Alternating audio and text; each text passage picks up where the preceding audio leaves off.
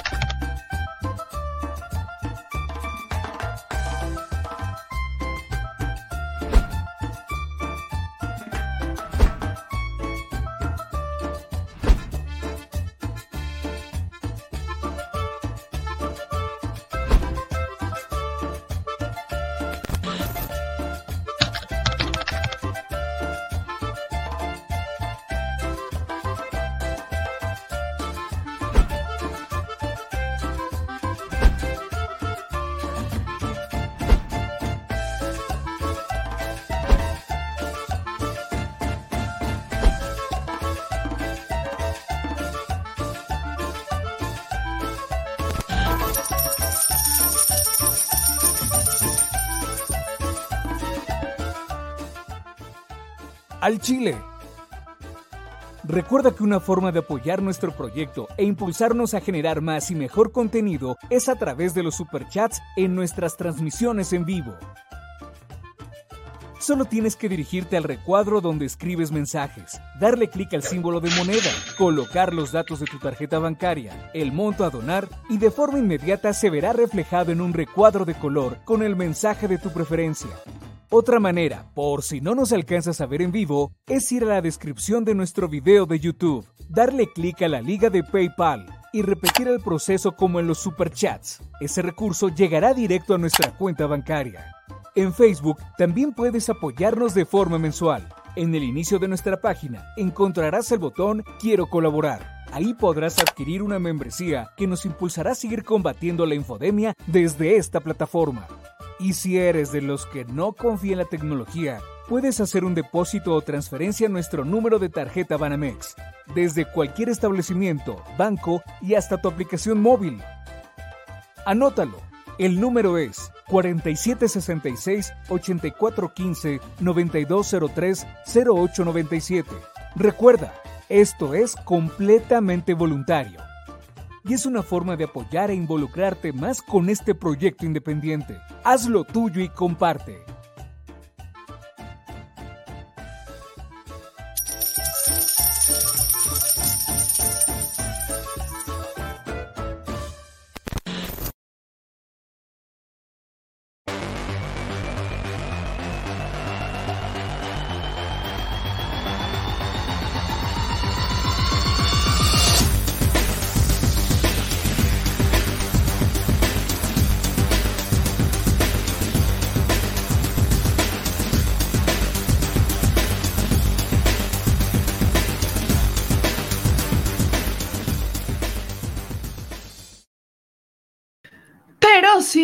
Buenas noches, chilitos de mi vida y de mi amor. ¿Cómo están?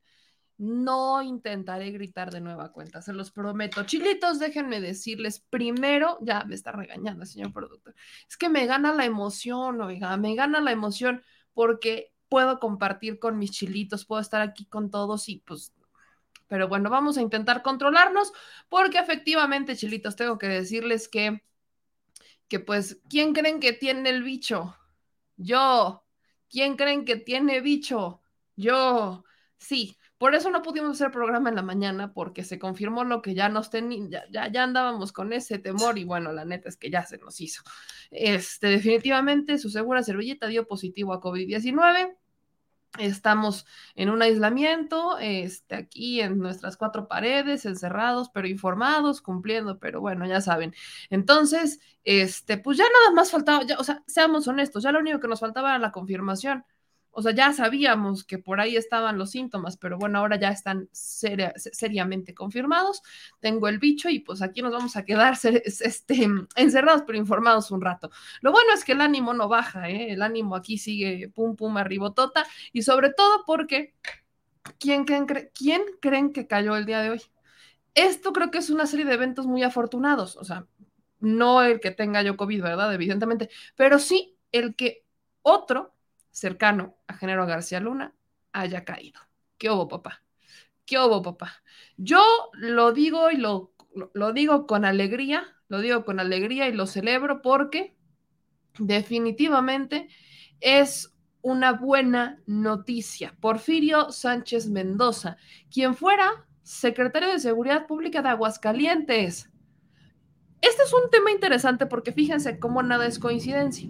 Hace unos días cae Facundo Rosas. Facundo Rosas cae este, de forma muy inesperada, diríamos, porque Facundo Rosas Rosas, pues hasta donde nosotros teníamos entendido, no había o no contaba con una orden de aprehensión por un delito federal, como lo fue Rápidos y Furiosos, ¿no? Eso a nosotros nos quedaba muy claro.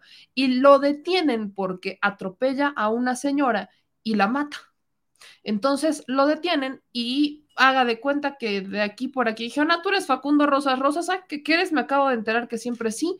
Tengo, tú y yo tenemos otro pendiente un poco más grave, eh, que, no creo que sea más grave que la muerte de una mujer, pero bueno, es que sí, porque al final Rápidos y Furiosos terminó con la muerte de muchas personas. Entonces, bueno, tenemos un pendiente federal, vamos a dejarlo así, y viene el proceso, trasladan a Facundo Rosas a este ya a una penal federal y está detenido no solamente por haber asesinado a una mujer, sino por un delito federal. Ok. Y días después, o sea, literalmente pues, una semana y cachito después, tenemos a otro secretario de seguridad.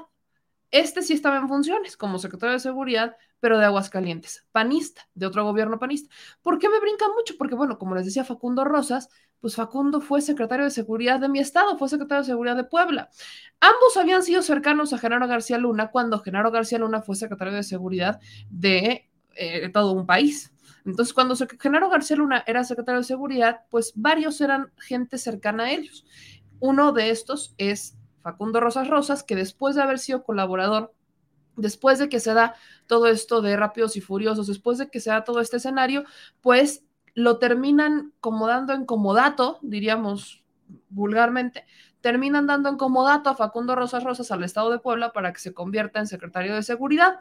Y ahí también cometió varias irregularidades Facundo Rosas Rosas. Y ahora, en un escenario muy similar, el secretario de Seguridad de Aguascalientes.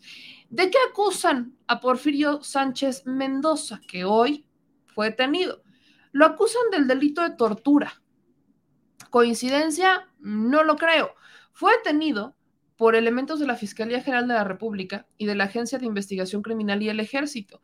Sánchez Mendoza fue uno de los directivos de la extinta Agencia Federal de Investigación y posteriormente formó parte de la Policía Federal, cuando Luis Cárdenas Palomino se desempeñaba como jefe de inteligencia en la dependencia. Eh, además del delito de tortura, se le investiga por abuso de autoridad, falsedad en declaraciones y en informes dados a una autoridad. El gobierno de Aguascalientes confirmó desde la mañana la detención de Sánchez Mendoza, quien se presume fue interceptado en, este, en la zona militar número 14 de Aguascalientes, en la capital, y trasladado a las instalaciones de la Fiscalía General de la República en la Ciudad de México. En su lugar queda encargado el funcionario Tomás Chávez, también de la Secretaría de Seguridad, y el gobernador, el gobernador panista de Aguascalientes, pues ha dicho que va a colaborar, ¿no? Que va a colaborar ampliamente con la Fiscalía General de la República, con las investigaciones, que ahora sí que no se preocupen. El gobierno estatal, este, pues también dijo de voy a colaborar contigo, pero por aquí te aviso, que mientras ha estado como secretario de Seguridad, ha realizado sus funciones con una conducta intachable y con resultados que han sido óptimos para lograr estándares que nos colocan como un Estado en el que se cuenta con altos índices de seguridad. Y fíjese que de Aguascalientes casi no hablamos, ¿no? Aguascalientes es uno de esos estados como San Luis Potosí de los que casi no hablamos, pero creo que pasan más cosas de las que quieren que nos enteremos. Por ejemplo, San Luis Potosí, algo que hoy nos preocupa mucho es el gobernador que tiene, porque el gobernador sería la célula del crimen organizado en el Estado y no tanto las otras células que van alrededor de él. Pero hablamos de San Luis Potosí y Aguascalientes, un Estado muy conservador también, un Estado panista, que si hablamos de estados panistas, lo que normalmente te presumen los estados cuando son gobernados por el PAN son grandes obras, mucha inversión, mucho turismo y muy buena seguridad.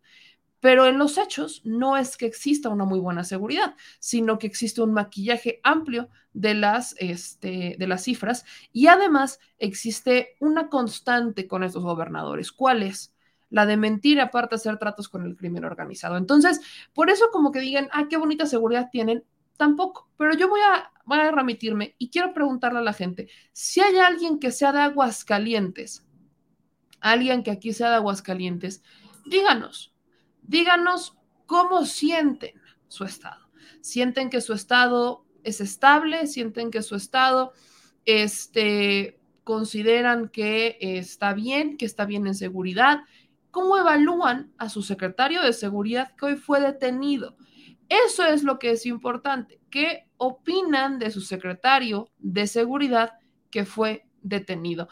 ¿Cuál es la parte importante de todo esto? Bueno, que definitivamente cae otro. Tengo que decir, tengo que ser muy clara, esto de que anden, o sea, de, que hayan prestado, por ejemplo, Genaro García Luna que prestara o que sus colaboradores terminaran en comodato siendo secretarios de seguridad en otros estados, no es tampoco descabellado ni es extraño, es una actividad muy usual. Normalmente, y aquí hemos recurrido mucho a esto,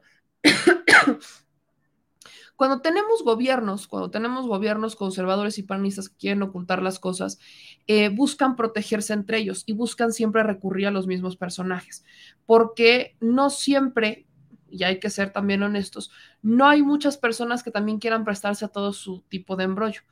¿Y por qué no habían recurrido, por ejemplo, a buscar a otros personajes como secretario de seguridad. ¿Por qué?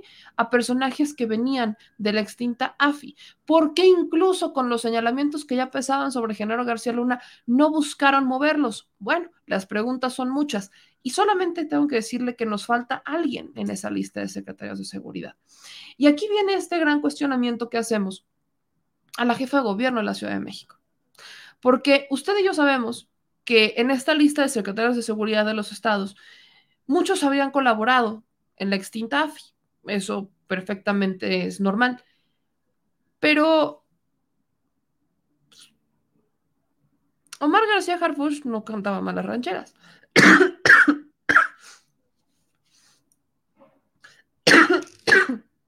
estaba bueno el bicho, eh, definitivamente estaba bueno. El secretario de Seguridad de la Ciudad de México no canta malas rancheras. Él también estaba dentro de esta extinta policía, super policía de General García Luna. Y hay cosas que nos han brincado un poquito en cuanto al trabajo de Omar García Harfush. ¿Y qué nos brinca un poco en cuanto al trabajo de Omar García Harfush? El asunto de los Vallarta, por ejemplo, sigue siendo un misterio, ¿no? Sigue siendo un misterio en este momento lo que el secretario de Seguridad nos pudiera decir. Seguimos teniendo muchas dudas al respecto de qué es lo que pasó con lo que para muchos de nosotros y a todas luces resulta ser un intento de secuestro hacia René Vallarta, hermano de Israel Vallarta. ¿Qué ha pasado? ¿Alguien sabe si ya informó el secretario de Seguridad de la Ciudad de México, Margarita García? Porque yo hasta este momento no he visto que haya informado absolutamente nada al respecto. Digo, no ha dicho absolutamente nada, no ha dicho absolutamente nada. Entonces, si no ha dicho absolutamente nada el secretario de Seguridad, ¿cómo esperamos, cómo esperamos que se gane la confianza de la gente? No sé, yo lo pongo sobre la mesa, lo pongo sobre la mesa, pero a muchos nos ha generado muchas dudas y creo que valdría, valdría mucho la pena que Omar García Harfuch pusiera sus barbas a remojar.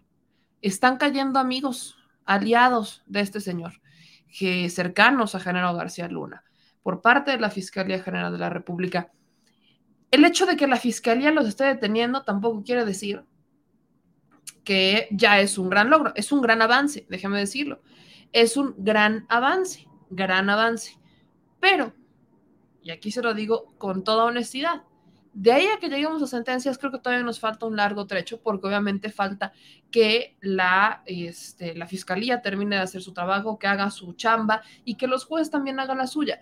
Pero yo le vuelvo a preguntar, yo le vuelvo a preguntar, si no los terminan por sentenciar, ¿qué va a pasar? Ya los tienen detenidos, ya tienen a Cárdenas Palomino detenido ya tienen a Facundo Rosas Rosas detenido. Ya tienen también a este que le acabo de mencionar el día de hoy, secretario de Seguridad, detenido Porfirio Sánchez Mendoza. Ya están estos tres detenidos. Todos por delitos relacionados con tortura o rápidos y furiosos. ¿Qué va a pasar después? ¿Caerá Felipe Calderón o no caerá Felipe Calderón? Porque Felipe Calderón anda muy embustero últimamente, fíjese. Estaba viendo en la mañana un video que subía Felipe Calderón en Twitter.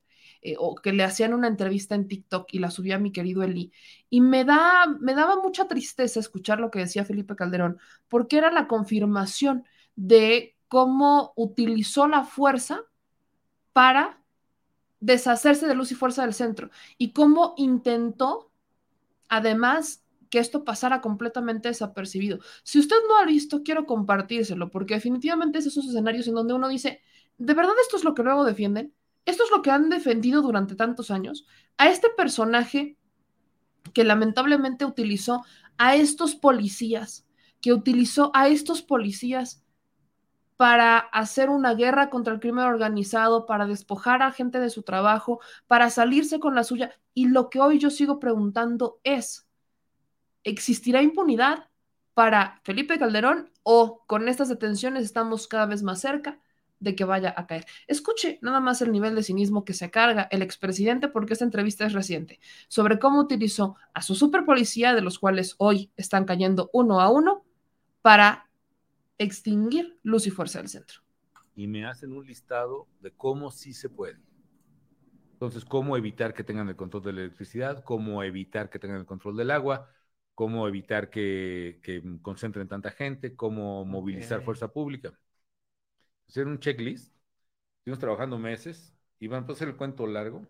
Ya nomás un día tomamos la decisión en gabinete, pues yo creo que sí, adelante y así. El checklist completito, pues lo vamos a hacer. ¿Cuándo? ¿Estás nervioso, la verdad? Sí, cómo no. Bueno, nervioso cuando estaba todo este proceso y la tensión en la calle, pero incluso la decisión fue al final, pues ¿cuándo? Pues que un miércoles que ni espera, no, porque es un, la gente en el trabajo, imagino, no, que un fin de semana sí, pero ¿cuál?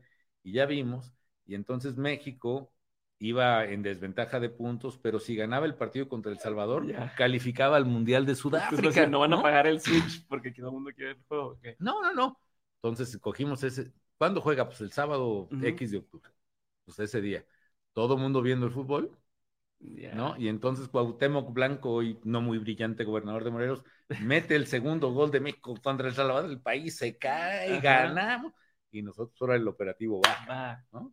Y entonces... Como las películas, ¿no se cuenta? No, no, entonces yo les dije, en el escenario estaba diseñado instalaciones AAA, AA y A, dependiendo de la importancia. Las AAA tenían que ser tomadas en seis horas máximo. Entonces yo a las 12 de la noche le digo a mi ¿saben qué? Yo me voy a dormir Ah, pues confiando. No, no, no, no, no me voy a dormir porque mañana va a ser un día pesadísimo del nabo. O sea, está horrible, pero tengo que recuperar fuerza. No me despierten a menos de que algo no salga como está previsto. Okay. A menos de que algo no, no me digan, vamos, ya no. no. Me fui a dormir, claro, a las 3 de la mañana, ¡pum! Otra vez me desperté de la pura. Y ya estaba todo en, en la tele Milenio ahí transmitiendo en vivo, ¿no? En tres horas ya habíamos tomado todas las instalaciones AAA sin un solo incidente de violencia, uno solo. Y luego al día siguiente, pues a las 6 de la mañana, reunión de gabinete, ¿cómo van? Se estaban concentrando y los del sistema me decían, pues traen, eh, hemos detectado dos personas con armas de fuego, traen sopletes, traen tubos, y se metieron a del... Y es nada más un cachito, ¿eh? es nada más un cachito de cómo Felipe Calderón eh, aprovechó un partido de fútbol para tener distraídos a los trabajadores de luz y fuerza del centro para quitarle su chamba. Y utilizando a su policía, a su superpolicía. Imagínese, imagínese nada más. Yo vuelvo a hacer la pregunta. Hoy cae otro cercano a Genaro García Luna, cae el secretario de Seguridad de Aguascalientes, Porfirio Sánchez Mendoza, y la pregunta del millón y Calderón, ¿para cuándo? Y los demás, ¿para cuándo? Preguntas que uno definitivamente tiene que hacer al respecto. Y bueno, cambiando de tema, ustedes saben que estamos muy pendientes de las elecciones y el proceso electoral que van a seguir eh, seis estados en este, en este país.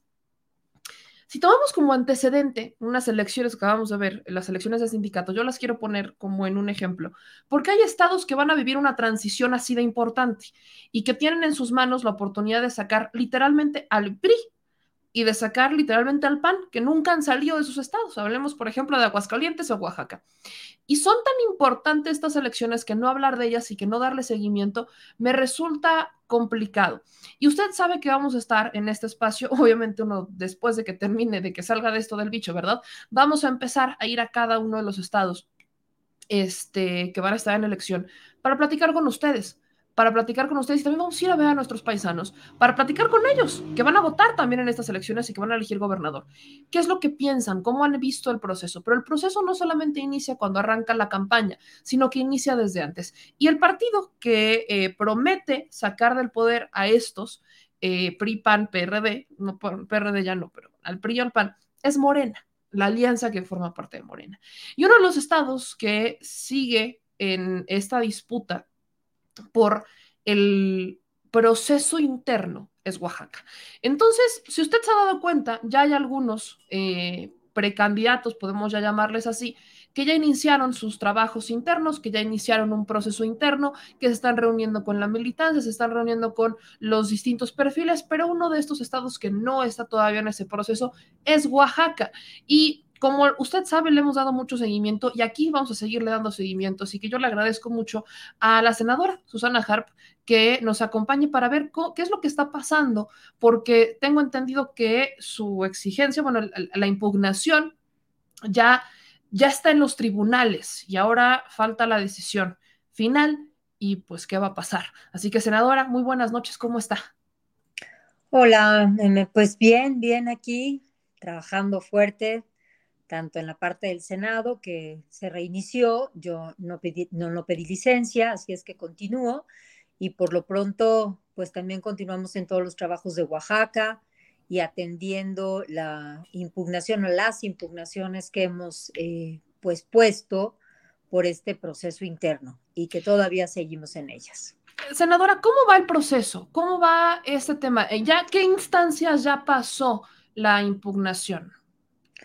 Fíjate que nosotros habíamos pedido eh, lo que le llaman persaltum, o sea, irnos directamente a la sala superior, es la sala donde pues normalmente finalizan los procesos, porque es difícil que alguien de las, de las partes esté de acuerdo con la resolución propuesta que sea en contra de la otra parte, eh, precisamente para no lastimar o para lastimar ya lo menos posible el propio proceso, el tiempo, para que el electorado en Oaxaca también tenga más claridad pero eh, la sala superior nos dijo hace unas semanas a Oaxaca y a todos los estados, te lo comento, no fue nada más el tema de Oaxaca, a todos los que impugnamos y las que impugnamos, nos, propusieron que debíamos iniciar en nuestros propios estados, en los tribunales de nuestros estados, lo cual hicimos, ya que nos dijeron que todavía había el tiempo suficiente. El persaltum se acepta cuando ya hay muy poco tiempo eh, cerca de la elección.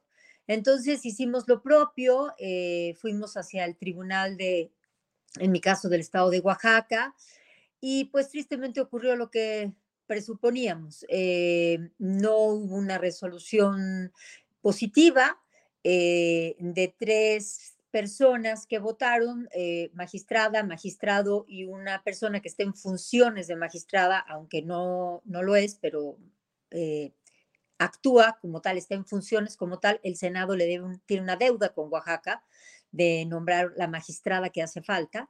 Eh, votaron dos en contra y una, que es la presidenta magistrada, hizo un voto particular, eh, aclarando que para ella era importante que se hubiera votado a favor. Entonces, pues meteremos nuestra queja avisando que no estamos conformes con el resultado, tendremos que volver a esperar Y pues como ya lo sabíamos, meme, vamos a acabar en la sala superior, simplemente está siendo con tiempo y con desgaste, pues no nada más para nosotros, sino para todos los ciudadanos. Pero ni modo, hay que hacerlo así. Senador, en este tiempo que han estado con estas impugnaciones, ¿ha platicado con Mario Delgado? ¿Se le ha acercado? ¿Le ha preguntado? ¿O, o no ha habido comunicación entre ustedes? No, no la ha habido. Eh, la última vez que yo vi a Mario fue la madrugada del 23 de diciembre. Eh, por lo que entiendo y me comentan el resto de los compañeros, pues yo fui la única persona que habló con claridad esa madrugada, que dije que estaría de acuerdo y seguiría estando de acuerdo con los resultados de las encuestas y que con estas mismas encuestas, a pesar de los pesares, me alcanzaba perfecto para entrar en paridad de género con igualdad sustantiva. Eh, y que avisaba desde esa madrugada que iba a impugnar la no aplicación de los criterios ni de paridad de género con igualdad sustantiva, ni de competitividad, y menos el de alternancia, que ese es un criterio muy específico que se aplica en el estado de Oaxaca porque está en la ley. Eh, esa noche Mario me dijo que estaba yo en todo mi derecho eh, y pues fue la última vez que lo vi. ¿Y Salomón se ha acercado a usted? ¿Usted ha platicado con él o tampoco ha habido comunicación? Eh, hubo un par de mensajes, después eh, hubo ahí una coincidencia, pero pues simplemente una eh, breve plática donde yo volví a reiterar que yo no estaba eh, impugnando algo que tuviera que ser, que no era personal en pocas palabras, no es un tema contra eh, ni Salomón y, ni contra Mario, es un tema contra que se analice cómo fue aplicado el proceso, cómo está siendo aplicadas o no aplicadas en este caso las propias reglas que puso Morena. Yo no estoy pidiendo que se cambien la normatividad ni las reglas que nos eh, avisaron que se iban a eh, aplicar pues en, este proceso. E insisto, eh, ahí están los videos del día 22, donde el propio presidente eh, Mario Delgado nos dice que el hecho de elegir a un candidato hombre y a una candidata mujer, los dos mejores posicionados por cada estado, no implicaba nada, que teníamos que esperarnos hasta que pasara Tamaulipas porque íbamos en orden alfabético y que hasta el final se aplicaría la paridad de género, ¿no? O sea, se tendrían entonces a un candidato hombre y un candidato mujer, bueno, eh, el, electos, no, no, candidatos todavía, ¿no? Eh, de los que estábamos aspirando, y que al final se aplicaría la paridad de género. Y bueno, pues la tristeza para mí fue escuchar que se aplicaría la paridad de género, pues a modo, solamente eh, se aplicaría en los tres estados donde Morena no era competitivo o no era más competitivo. De, se decidió que en los primeros estados donde Morena era más competitivo, se le darían a quien supuestamente había ganado más encuestas. Y en los tres estados donde Morena no era competitivo, se aplicaría la paridad de género, o sea, se compensaría pues con mujeres en los lugares donde Morena no es fuerte. Y me parece terrible lo que ocurrió, y pues voy a seguir impugnando, voy a terminar este proceso, meme, porque, pues porque es por todas, porque, porque nos asiste la ley, porque nos asiste la constitución y porque hay que poner orden primero en casa. La última vez que platicamos, senador, usted ya me decía que, eh, que le habían buscado partidos y que les había dicho que muchas gracias, pero no estamos viendo cómo esto ha crecido. Vemos que incluso eh, oposición o que empiezan a surgir rumores por acá, no sé si fuego amigo, podría también ser, que ya dicen que usted se va a ir de Morena, ¿no? Que buscan como desestimar y que buscan que la lucha se vea como por un tema de en contra del partido, como algunos quizás lo habrían hecho, ¿no? Quizás habrían intentado hacerlo eh, otras personas que no habrán salido favorecidas en Morena. ¿Usted se va de Morena? ¿No se va de Morena? ¿Qué es lo que pasa? O sea, creo que ya, aquí ya lo habíamos platicado, pero valdría la pena volver a tocar el tema. Claro. ¿Cambió la opinión? No, no, me, no me voy. Eh, yo estoy en un movimiento que es mucho más grande que un partido político. El presidente mismo siempre se refirió a que había que crear el partido como una herramienta para poder entrar pues a esta propuesta de la democracia en México, porque es una herramienta y punto. El movimiento es muchísimo más grande que un partido político y yo me quedo en el movimiento. Por supuesto que aquí estaré, estoy sentada en el mismo escaño, sigo proponiendo, sigo haciendo lo propio como presidenta de la Comisión de Cultura, pero también sigo trabajando y pugnando por mis derechos políticos como una mujer más de este país. Y mientras esto pasa, ¿cómo van las cosas en el Senado? ¿Qué es, ¿Cuál es su agenda legislativa? Digo, en, en este inter entre que se resuelve y no se resuelve. Pues yo sigo trabajando, como digo, yo espero trabajando y realmente es una parte que me apasiona mucho. Eh, he aprendido rápidamente y me encanta ver los resultados que hemos logrado. En el Inter, precisamente de las primeras semanas de enero, eh, se logró ya publicar en el Diario Oficial de la Federación una ley que parecía casi imposible que se pudiera crear. Es una ley totalmente nueva y es una ley que protege eh, todos los elementos de cultura de nuestro país. Una ley que salvaguardia los elementos, salvaguarda todos nuestros elementos de cultura y que no nada más tienen que ver con el no plagio de los huipiles y de los textiles, que por supuesto que por ahí se originó. Yo me encontré esa blusa de Tlahuiltoltepec en enero del 2015 y como cantante estaba yo en Estados Unidos, había ido a cantar a Oaxaca, California, como siempre decimos en Oaxaca, y me topo con esa blusa de Tlahuiltoltepec y como una cantante y como una activista cultural, pues vi, busqué y traté de encontrar un apoyo en el Estado, en la Federación. No hubo manera, no sabía cómo eran las formas, pero lo único que sabía era que era una gran injusticia. Y pues al llegar al Senado fue lo primero que intenté proponer. Nos tardamos tiempo, fue complejo poder llegar a hacer una ley nueva que habla además de derecho colectivo, meme. Es una ley totalmente sui generis, la primera ley en el mundo que habla de derecho colectivo. Em, me encantará que en algún momento dado podamos hablar sobre el tema porque ahora que ya se publicó en el Diario Oficial de la Federación, pues hay que invitar a todos nuestros pueblos y comunidades a que hagan su lista de elementos de patrimonio cultural.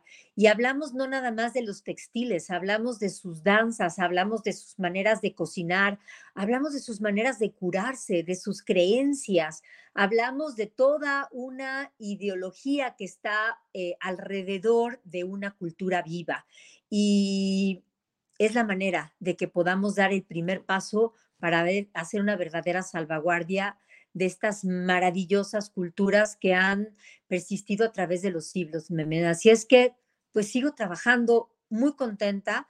Eh, no estoy de brazos cruzados, al contrario, esto me da mucha más energía porque sé que hay un rumbo claro y yo sí tengo un proyecto muy concreto para mi tierra.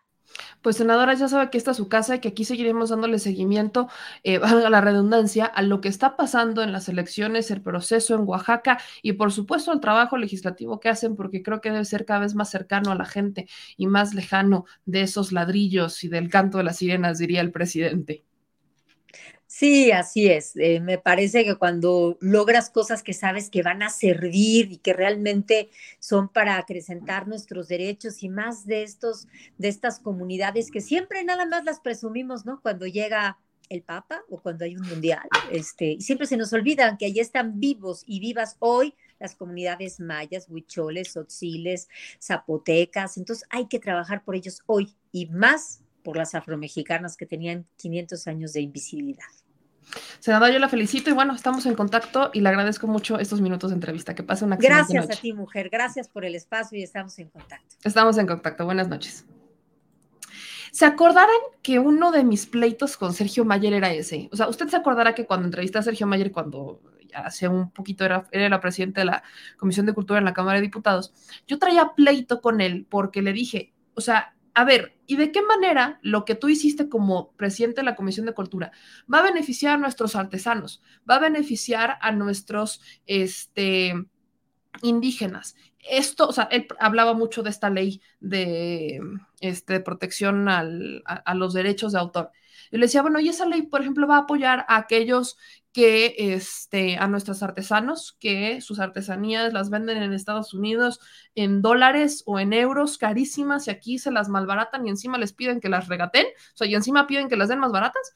Y nunca me lo pudo contestar, ¿no? Porque él decía, bueno, es que para unos sí, para otros no. Yo decía, bueno, definitivamente cada quien tiene sus prioridades. Pero esta última parte que menciona la, la, senadora Susana creo que es muy apasionante porque habla justamente de visibilizar aquellos que, con los que siempre se pasan de lanza, oiga. Es que siempre se pasan de lanza. Yo nunca he logrado entender cómo es posible que ven una, no sé, ven un, vestido bordado hermoso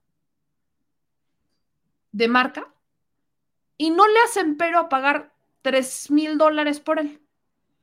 Pero una señora se los venden 5 mil pesos. Ay, no, señor, está bien caro. ¿No le quiere bajar tantito? Definitivamente no lo entiendo. Pero bueno, eso con el último punto que toca la senadora, pero con el otro, eh, con el que está relacionado particularmente con el proceso, la senadora dice, no me voy, yo solamente quiero claridad. Y pues eventualmente si termina decidiendo el tribunal que pues tampoco es ahí, yo seguiré trabajando. Solamente que es un tema de claridad. Explíquenme cómo están las cosas. Y ya saben que la oposición pues agarra todo, ¿no? O sea, ya, ya hemos visto la oposición que agarra absolutamente todo, todo con tal de colgarse. Así lo quiero dejar. Agarran todo con tal de colgarse porque definitivamente no tienen nada mejor que hacer. Definitivamente. Oiga, no se le olvide suscribirse, darle like, compartir, activar la campanita. Quiero contarle que estamos a unos minutos de iniciar eh, la nueva versión de México Ambidiestro. Esta nueva versión de México Ambidiestro va a tener una pregunta inicial y vamos a buscar que nuestros jóvenes nos ayuden a responder esa pregunta inicial. Es, es muy interesante porque eh, la pregunta de hoy pues está enfocada exactamente a eso de lo que hemos platicado muchas veces, a las universidades.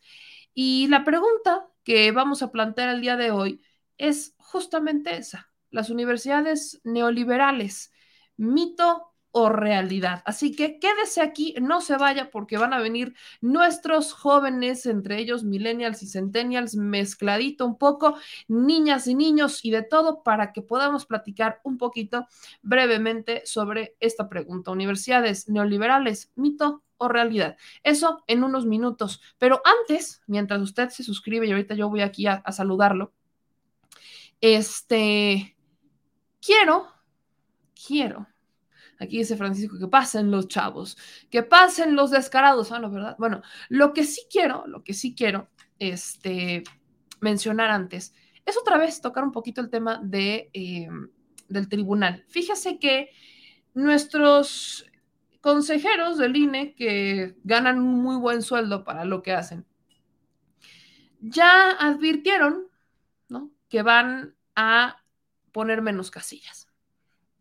Lo esperábamos, lo veíamos venir. Eh, yo lo he dicho en más de una ocasión. Creo que definitivamente, creo que definitivamente no es eh, la opción. Ya vimos el resultado. Pero también tengo que decirle, y usted recordará que en la consulta popular, quienes nos ponían el ejemplo de dignidad y de democracia eran justamente los que vivían en comunidades rurales, o en zonas indígenas. Eran ellos quienes nos ponían el, ejemplo de dignidad.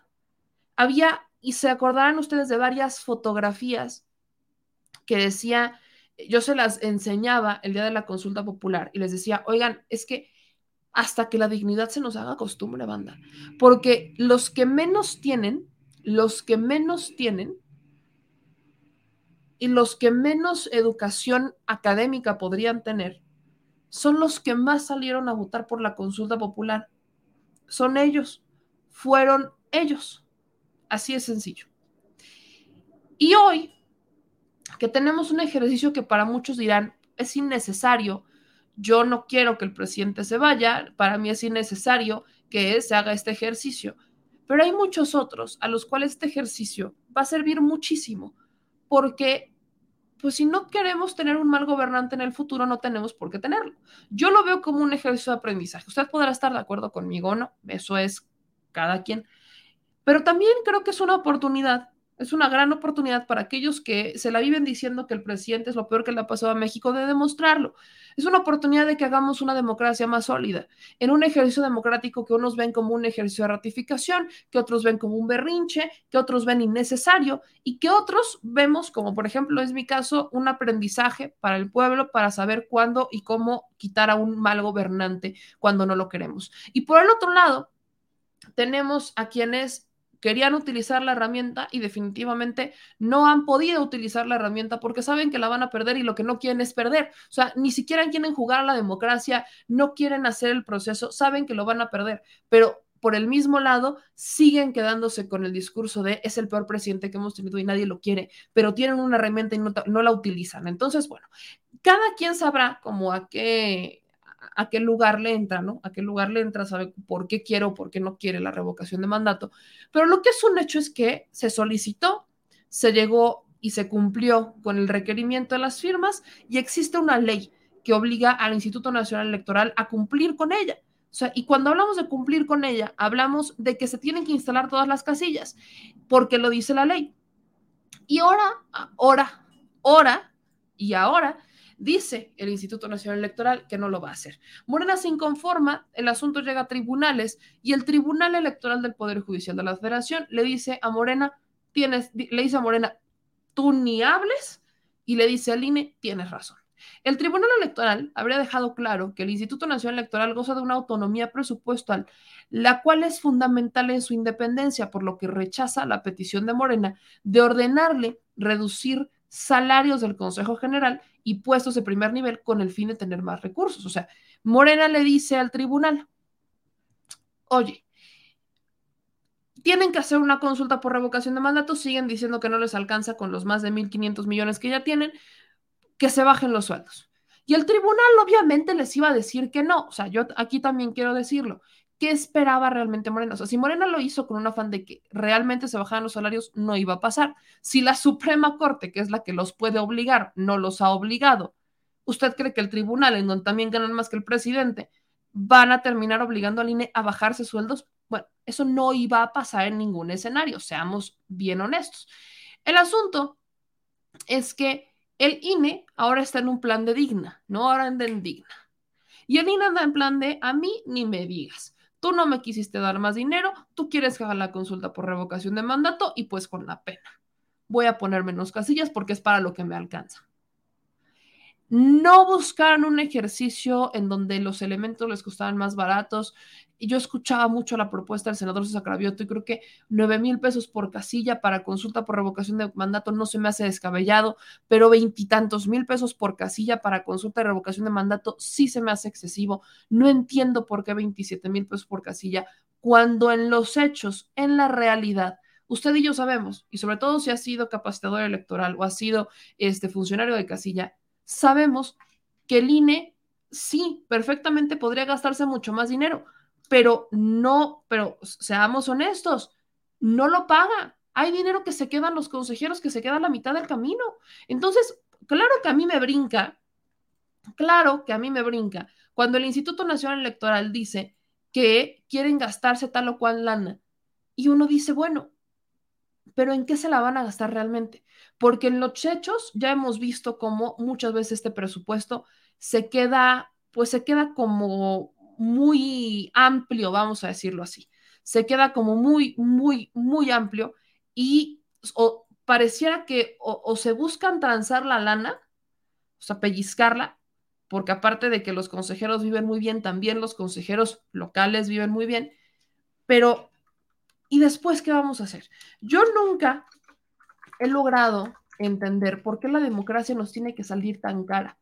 El asunto, para no hacerle el cuento largo, es que pues va a haber menos casillas. No, o sea, este es el tema. Va a haber menos casillas y como va a haber menos casillas, pues vamos a estar más obligados, vamos a llamarlo así, estaremos obligados a movilizarnos más, a movernos más a trasladarnos por más, eh, a, por, a espacios más grandes, por recorridos más grandes y lamentablemente, pues yo nomás no veo que este sea un ejercicio que realmente vaya a funcionar.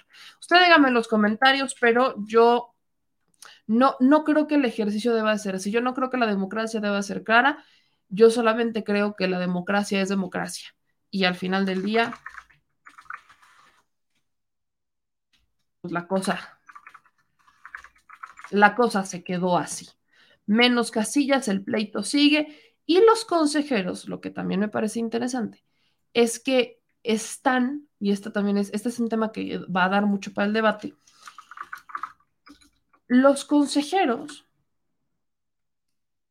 están emprendiendo como una campaña, una campañita, para desprestigiar a Morena, diciendo que Morena había este, levantado muertos. Yo ya le expliqué en la transmisión pasada cómo es que esto funciona, de los este, falsos este, votos o apoyos, cómo es que funciona incluso el que tengamos este, muertos que votan o muertos que, este, que, que apoyan o que salen ahí en las consultas. Ya, le he explicado que este es un tema que tiene mucho que ver con este, los programas sociales, cómo es que cuando usted iba a un programa social y le pedían su credencial o su copia de credencial, ahí se quedaban con las copias de credenciales. O ya yo ya le había platicado cómo se hacen de estos, este, de estas INES falsas, IFES falsas. Y el riesgo también, y aquí hay que decirlo, sí existe una responsabilidad en Morena Aguas, porque si uno va con la persona y la persona firma y la persona te entrega el apoyo directamente, no hay mayor tema. Pero, pero, hay ciertos políticos en Morena que vienen del PRI, que traen esas viejas mañas y que evidentemente no van a recurrir ellos a ir a tocar a las personas, sino que recurren a la vieja maña del PRI de hablarle al líder de la colonia y que sea el líder el que le lleve las credenciales. Y entonces ellos las pagan y llegan ellos con el comité de Morena y dicen ya cumplí y se cuelgan medallas. Se cuelgan medallas que le cuestan al partido y que cuestan un desprestigio. Eso no solamente le pasa a Morena. ¿Cuál es el problema que yo veo acá? Existe una responsabilidad por parte de Morena porque es parte de la vieja política, digamos que lo nuevo no termina de nacer y literalmente lo viejo no se termina de morir. Pero también, por otro lado, tenemos a un Instituto Nacional Electoral que perfectamente conoce esa práctica. La conoce también porque es la misma que utilizan para las afiliaciones. Y yo le platicaba, y ya habrán visto ese video no hace mucho tiempo, que este, los consejeros del Instituto Nacional Electoral han permitido, porque lo han permitido, que literalmente los partidos políticos sigan jugando con esta dinámica y no los han sancionado. Porque como no existe un castigo ejemplar, pues los partidos políticos, ellos pueden estar felices de la vida, sin mayor problema, jugando al, este, jugando al voy a afiliar a quien yo quiera afiliar y terminan estos señores este, cayendo en irregularidades y el Instituto Nacional Electoral no los termina sancionando. Eso realmente pasa, así que bueno, vamos a ver qué va, vamos a ver ahí qué, qué hay.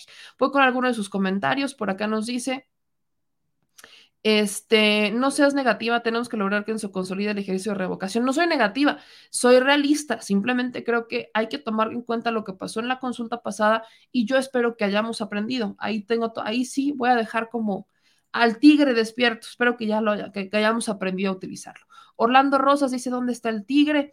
Este, dicen acá, Eduardo, yo casi nunca pongo atención en los chats, pero hoy me tomó el tiempo y me parece curioso que le pongan tanta atención a Gorgonio, dice Eduardo. Pues bueno, vamos a este a ver aquí cómo andan las cosas en el chat, pero pero vamos a entrar con ya tenemos aquí a todos nuestros integrantes, creo que sí, ya andan por acá.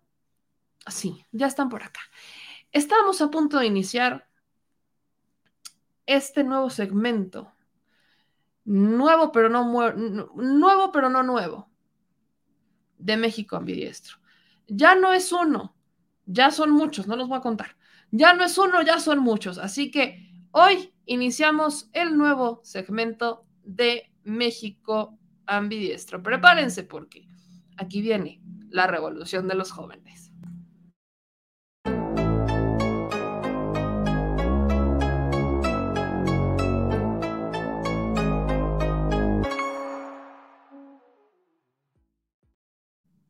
Casa llena, señoras y señores. ¿Cómo están, chicos? Voy a ir presentándolos para que no se me. Ya algunos ya los conocen, pero vamos a ir presentándolos. Quiero decirle que estoy muy contenta. Hoy los van a ver a todos. Por aquí creo que nos falta, nos falta uno, pero ahorita, ahorita vamos a, a empezar a calentar motores. Empiezo con las damas de este grupo y tengo el gusto de presentarles a mi querida Sabdi, Sabdi Joyce. ¿Cómo estás, mi querida Sabdi?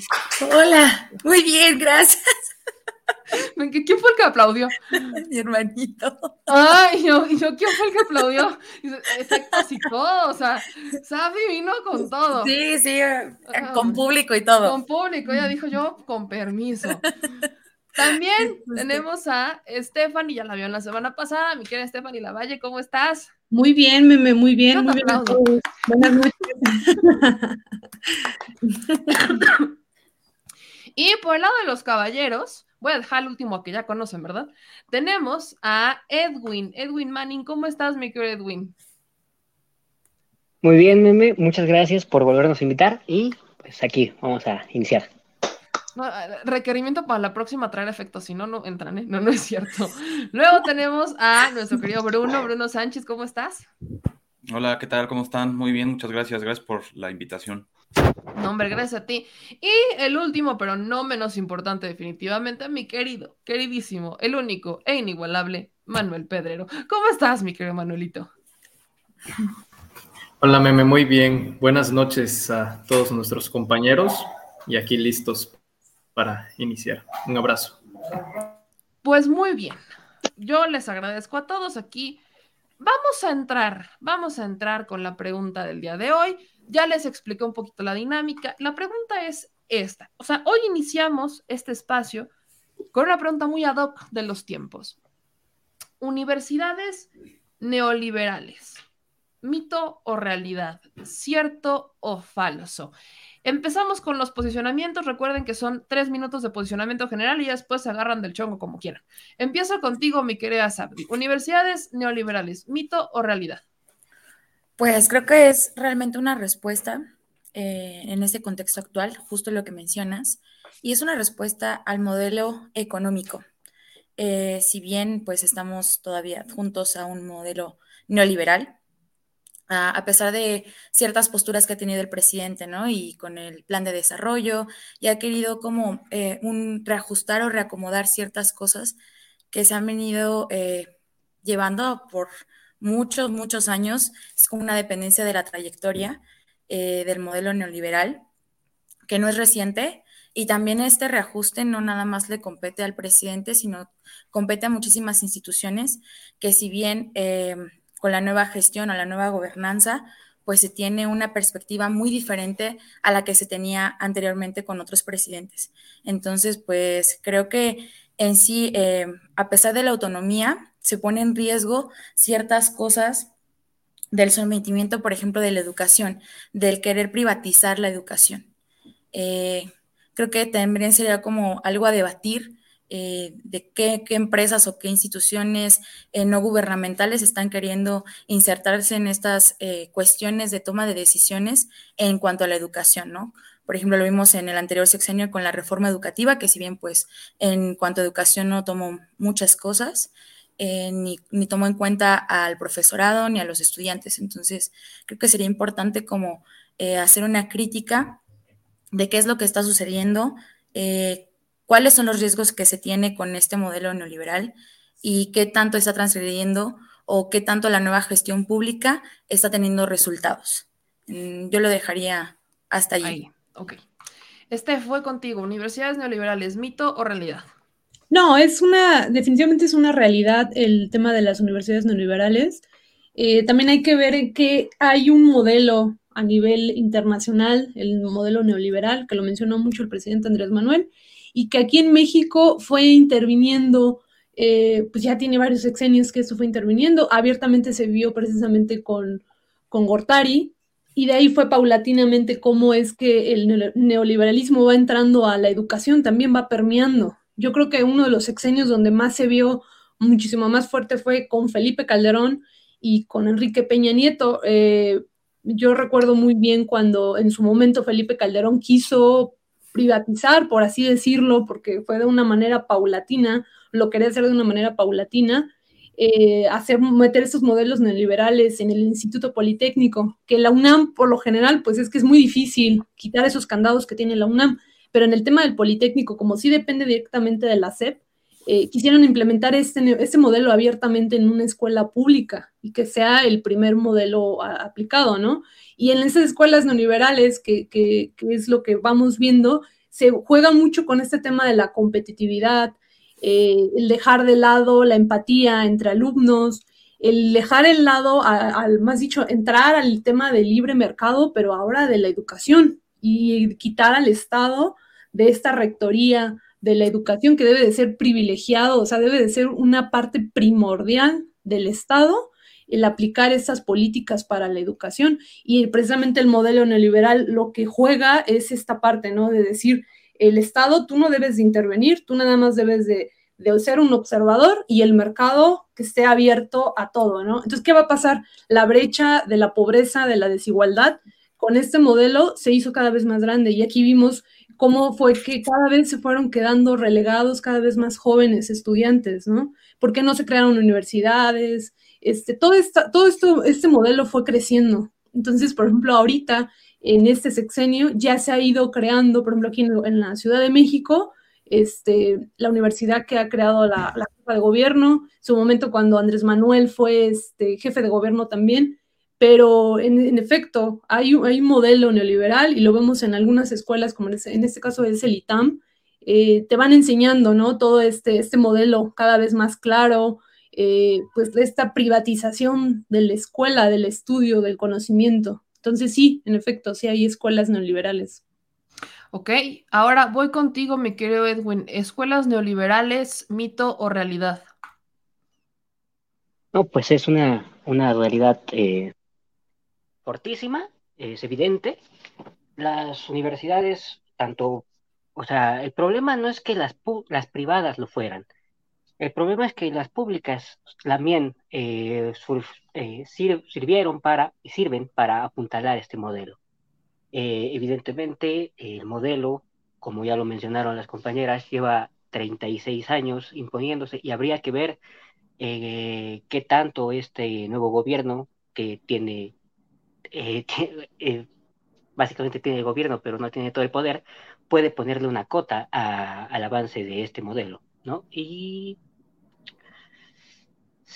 por ejemplo, en las universidades públicas cada vez están más enfocadas a desarrollar fuerza de trabajo para el mercado privado, ya ni siquiera eh, forman a funcionarios públicos con espíritu de vocación, yo lo digo como un politólogo, eh, nunca nos enseñaron algo que tenga que ver con la vocación pública y, por ejemplo, hay cada vez más materias y cada vez más temas en los que se critica se critican ciertas cosas y ciertas no, cada vez menos historia en los programas de estudios, cada vez materias estilo finanzas, proyectos de inversión pública en el que te enseñan que incluso el Estado se tiene que mover bajo la última ratio de las razones costo-beneficio a la hora de implementar una política pública, lejos de saber si esa política pública va a tener una incidencia mayor en quien, la va, va a ser el beneficiario, ¿no?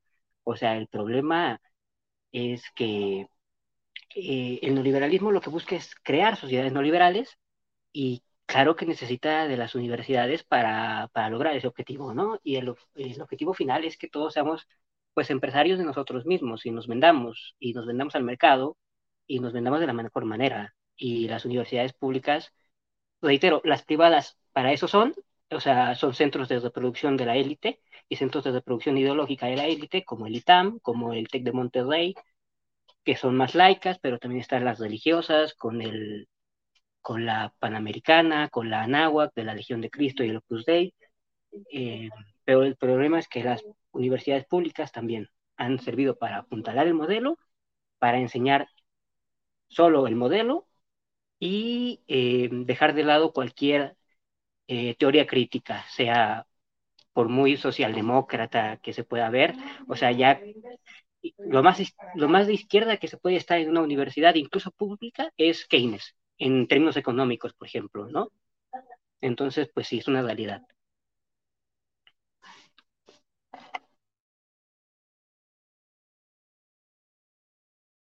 Gracias, qué amables.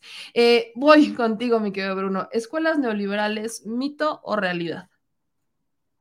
Tranquilo con Keynes Manning. No, no es cierto. Este, bueno, Ya se creo que todos pelea, estamos de acuerdo. pelea. Ah, no. Creo que todos estamos este, de acuerdo en que las políticas neoliberales de educación superior eh, tienen, bueno, su origen, eh, pues, a priori de esto en, en el estado de bienestar keynesiano, hablando de, eh, dado que, pues, el modelo keynesiano trató de salvar al capitalismo a posteriori de la Segunda Guerra Mundial, eh, creo que y bueno, y el colapso y el fallo de esto por una crisis de esta inflación, eh, la, cual el, la cual Keynes no puede explicar porque, bueno, ya estaba muerto. Y eh, regresándonos con esta cuestión de las políticas neoliberales de educación superior como respuesta a un modelo, pues, de Estado, esta cuestión de dejarle este, a, lo, a lo privado eh, que el mercado, el mercado, el famoso mercado que este, todo lo arregla, todo lo compone. Y bueno, pues lo cual hemos presenciado que no es cierto. Eh, como dice Manning, este, naturalmente las universidades privadas pues tienen su objetivo, que es formar pues empleados, eh, dependiendo de qué universidad vayas, porque las universidades privadas pues, pues hasta hay niveles, ¿verdad? No es lo mismo estudiar, no voy a decir nombres, pero no es lo mismo estudiar en una universidad este, no tan fifí que estudiar en una universidad de estas ultra fifís y ultra caras, que bueno, a ver, ya veremos quién las puede pagar, en el aspecto de que pues, no todo mundo entra a los mismos puestos de trabajo. Sin embargo, el problema radica en la cuestión de las universidades públicas, que inclusive he tenido muchos compañeros desafortunadamente que tienen esta ideología de que el pobre es pobre porque quiere, y este, lo cual es muy desafortunado y eh, hay inclusive mismos centros, ¿no? Este, como el CIDE, donde salen muchas personas a defender el neoliberalismo y, y, este, salen estos compañeros libertarios que el mercado todo lo puede.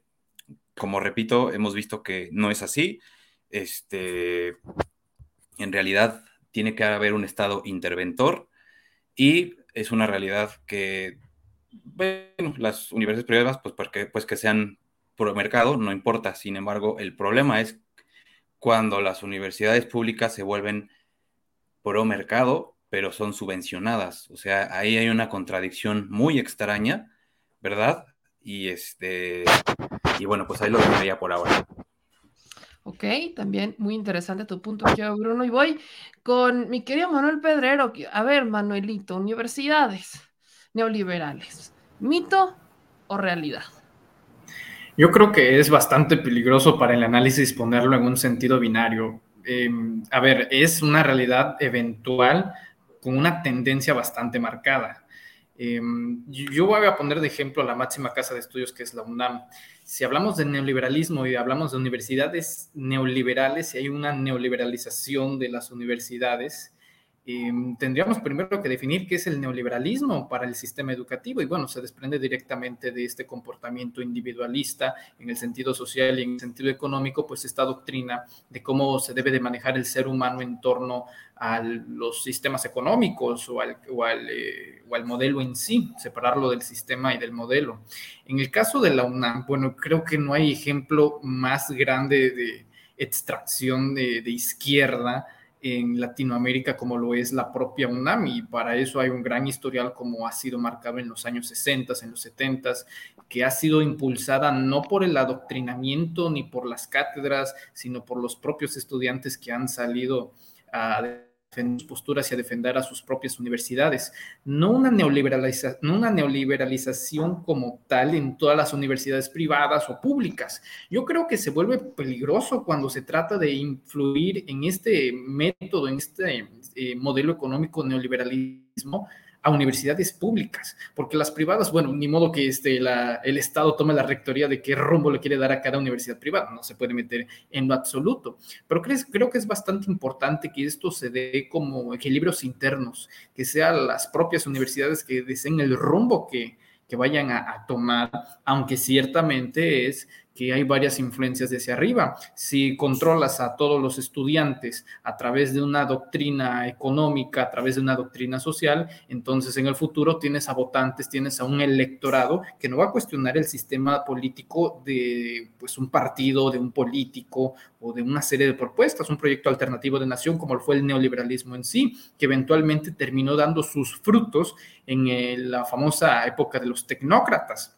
Entonces, es indiscutible. Si hay peligros dependiendo de las generaciones, pero también son las generaciones quienes ponen un alto a esa influencia que puede tener el neoliberalismo en las universidades privadas o públicas. Actualmente, ¿hay universidades neoliberales en México? Sí, pero afortunadamente creo también que no son la mayoría y que hay un sano equilibrio entre pues, estos modelos, sobre todo en el, en el ámbito estudiantil. Quiero, gracias, mi querido Manuel, quiero, vamos a a ponerle sabor a esto, pero no lo voy a hacer yo, ya me la ganaron. Veo aquí en los comentarios que, eh, que alguien está contradiciendo lo que acaban de decir cinco personas, cinco personas. Primero quiero hacerles una pregunta, así que alcen la mano. ¿Quiénes estudiaron en universidad privada? Yo eh, también estudié en una universidad privada. ¿Pública? Pública también. Ok, entonces pública y privada. Tenemos de todo. Excelente. Aquí quiero buscar el comentario, quiero buscar el comentario que nos hacía Luis. porque decía, y, lo quiero leer textualmente porque esto es lo que le va a poner sabor a todo este debate. El comentario que decía Luis, se, lo perdí, no sé por qué, pero literalmente era, la educación debe ser privada. O sea, literal su comentario fue, la educación debe ser privada. Lo quiero buscar, pero ¿quién le contesta la bote pronto a Luis? Yo. Bueno, Va, empiezas Estefan y luego nos vamos con Edwin y nos vamos con Saida. Así interrúmpanse, vas. La, educación no puede ser privada porque no todos los mexicanos, eh, sabemos que tenemos millones de mexicanos en, en nivel de pobreza muy grande entonces, si la educación fuera privada, obviamente los mexicanos, eh, que la mayoría no podría acceder a, esta educación. Entonces, por esta misma lógica, no podría ser privada la, educación. Ahora otra, el Estado debe de intervenir, eh, debe de intervenir en la, educación, en la básica, y debe de intervenir en estas grandes escuelas que, lo que venimos teniendo, ¿no? Que son las universidades, las grandes almas mater, ¿no? Que es la UNAM, el Politécnico, la UAM, entonces, eh, no, no debería de ser así, porque de lo contrario la brecha eh, de pobreza se abriría cada vez más. Ya se abrió, se podría abrir todavía más. Claro, em, lo que dice esta persona es muy normal, es lo que piensa. Esta, este tipo de personas lo que piensan es que todo debería ser absolutamente privado, todo. Eh, caminos, puentes, aeropuertos, banca, educación, salud, todo. Em, vemos lo que pasa cuando la educación está totalmente privatizada, ¿no? Hay, un, hay más de un trillón de dólares en deuda estudiantil en los Estados Unidos porque la universidad eh, está privatizada, ¿no? Em, mucho le han costado a los, em, a, los a, las sociedades, em, incluso con gobiernos liberales o con gobiernos, digamos, bonapartistas, eh, la fundación de universidades públicas. Y, las, y fíjate, fíjate, las universidades públicas Em, pues uno de los primeros objetivos que tuvieron fue, fue crear a funcionarios precisamente del Estado.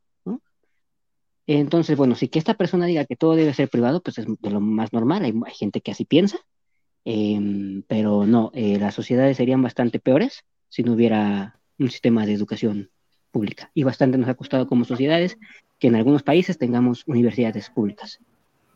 Ahí está el comentario completo. Me pregunto bastante. Sí, ya, ya lo leí. A ver, vamos con y después vamos con Manuel. Y, y, creo también abonando a lo que ya dijo Estefi, a lo que también dijo Ed, eh, también que justo, o sea, si, si fuera privado, aparte de, de poner esta parte de eh, la brecha de personas que pudieran acceder a la educación, si de por sí se empieza a menguar, ¿no? Empiezan con la educación básica, y entran bastantes personas o bastantes niños y niñas. Después en la secundaria, pero ya en preparatoria se empieza a hacer un cuello de botella, que muchas personas se quedan sin una escuela y en consecuencia pues también en las universidades. Entonces pues eh, esto ahondaría más en problemas de desigualdad, de poder acceder también a un empleo, a un trabajo, eh, también pues el procedimiento de esta nueva gobernanza o lo que, lo que menciono de la nueva gestión pública es que justo eh, lo que se trata de hacer es que el Estado eh, tome esta particularidad de como empresa pública.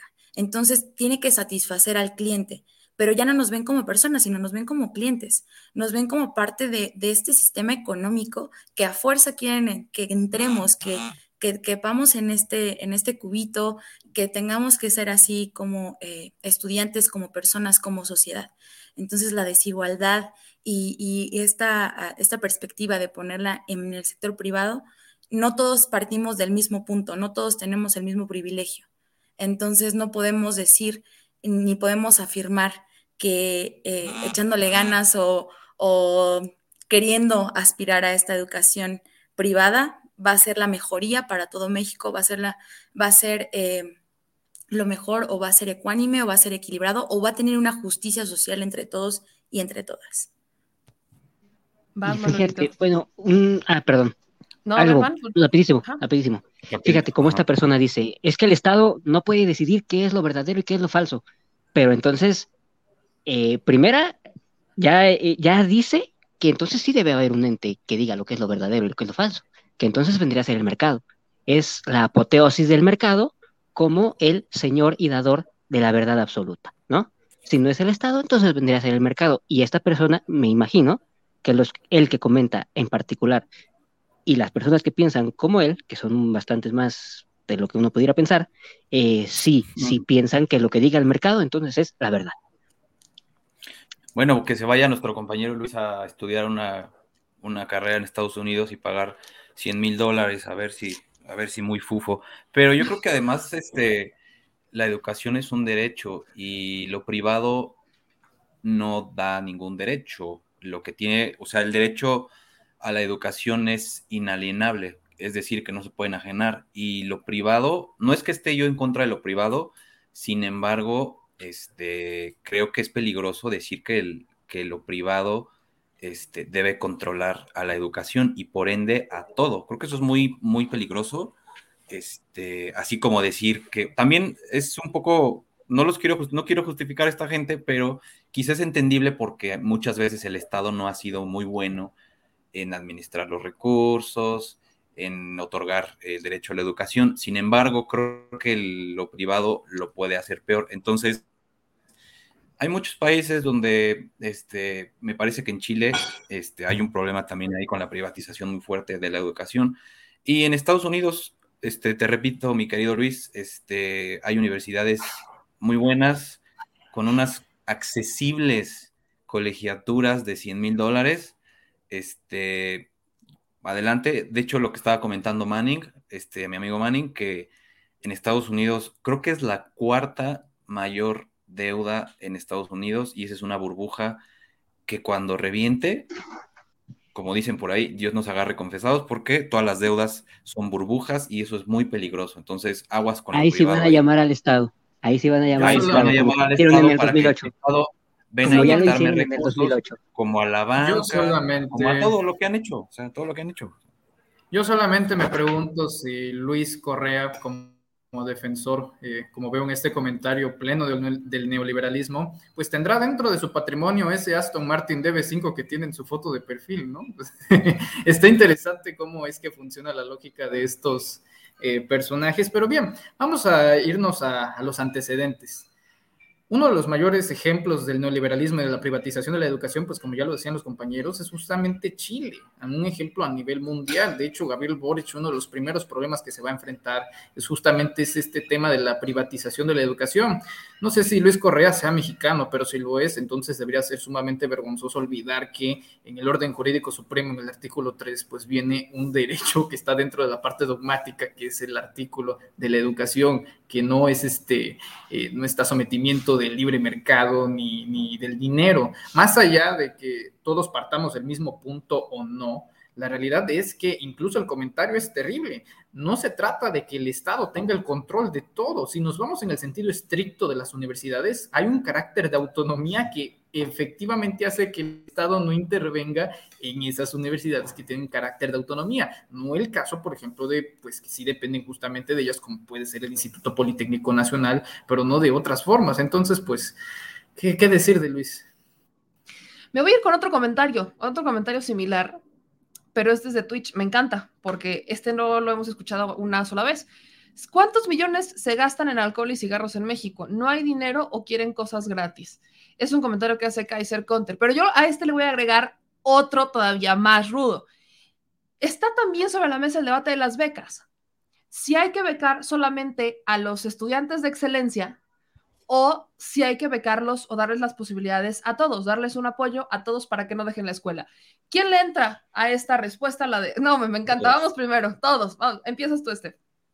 Eh, definitivamente esta parte de las becas, yo creo que es un gran problema que tiene la mayoría de estas personas que piensan que todo es a través de la competitividad. Se quedaron en, en, eso, en esa lógica y, y, no, las becas deben de ser accesibles para todas las personas que estén estudiando. Eh, hay gente que no le permite por su situación de que están trabajando y estudiando tener un promedio de excelencia y no por eso no vas a poder acceder a una beca. Entonces, creo que, que, es una lógica muy, retorcida. Por ejemplo, en la Ciudad de México, precisamente lincharon a la jefa de gobierno precisa por este tema, ¿no? De las becas, porque eran becas para niños excelencia y ahora lo extiende para niños desde el 6 para adelante. Y, empiezan a rasgarse las vestiduras los opositores diciendo que, que cómo les está regalando el dinero. O sea, no, no hay para, para los niños que quieren estudiar o los jóvenes que quieren estudiar pero sí hay para otro tipo de cosas, hay para temas de corrupción, hay para temas de, de, de, otra, de otra índole, ¿no? Entonces, creo que aquí es una lógica media retorcida que, que tienen estas personas, respetable, respetable, pero lo que sí no es respetable es que otras personas que sí necesitan acceder a una beca por, por, por vaya, pues por necesidad, no creo que sea por un tema de gusto, este, haya esta, esta, esta oposición, entonces, creo que hay personas, digo, yo en lo personal fui una persona becada por el Politécnico y gracias a esa beca que al parecer era, o sea, era muy poco el que te da, el dinero que te daba, pero gracias a eso yo pude terminar la carrera. Entonces, así como hay, así como, como en mi caso, hay muchísimas personas en el país que si no tienen esta beca no pueden terminar sus estudios, ya sea de primaria, secundaria o lo que sea, o de universidad. Entonces, creo que sí es una lógica media, pues media retrógrada, pero bueno, respetable cada quien. ¿Quién le sigue? Por supuesto. Yo le sigo, eh, perdón, perdón, Manín. Yo, vas, vas tú. Dale. Dale ya sabes dale. que yo no me tardo nada, pero yo creo que es gente muy inadaptada y es gente este, que desafortunadamente vive con muchos rencores y es esta gente que cree, como hemos dicho, que eh, las fuerzas del mercado este, se va a poner ceteris paribus y todo va a estar cool, pero creo que es gente muy inadaptada y gente que no entiende que hay muchas personas este, en diferentes situaciones que igual y a personas que dicen que se quejan de las becas, yo no entiendo por qué se quejan de las becas, este, hasta este amigo Kaiser Conker, eh, o quien sea que haya escrito eso, eh, tú también puedes acceder a una beca, amigo, no te preocupes.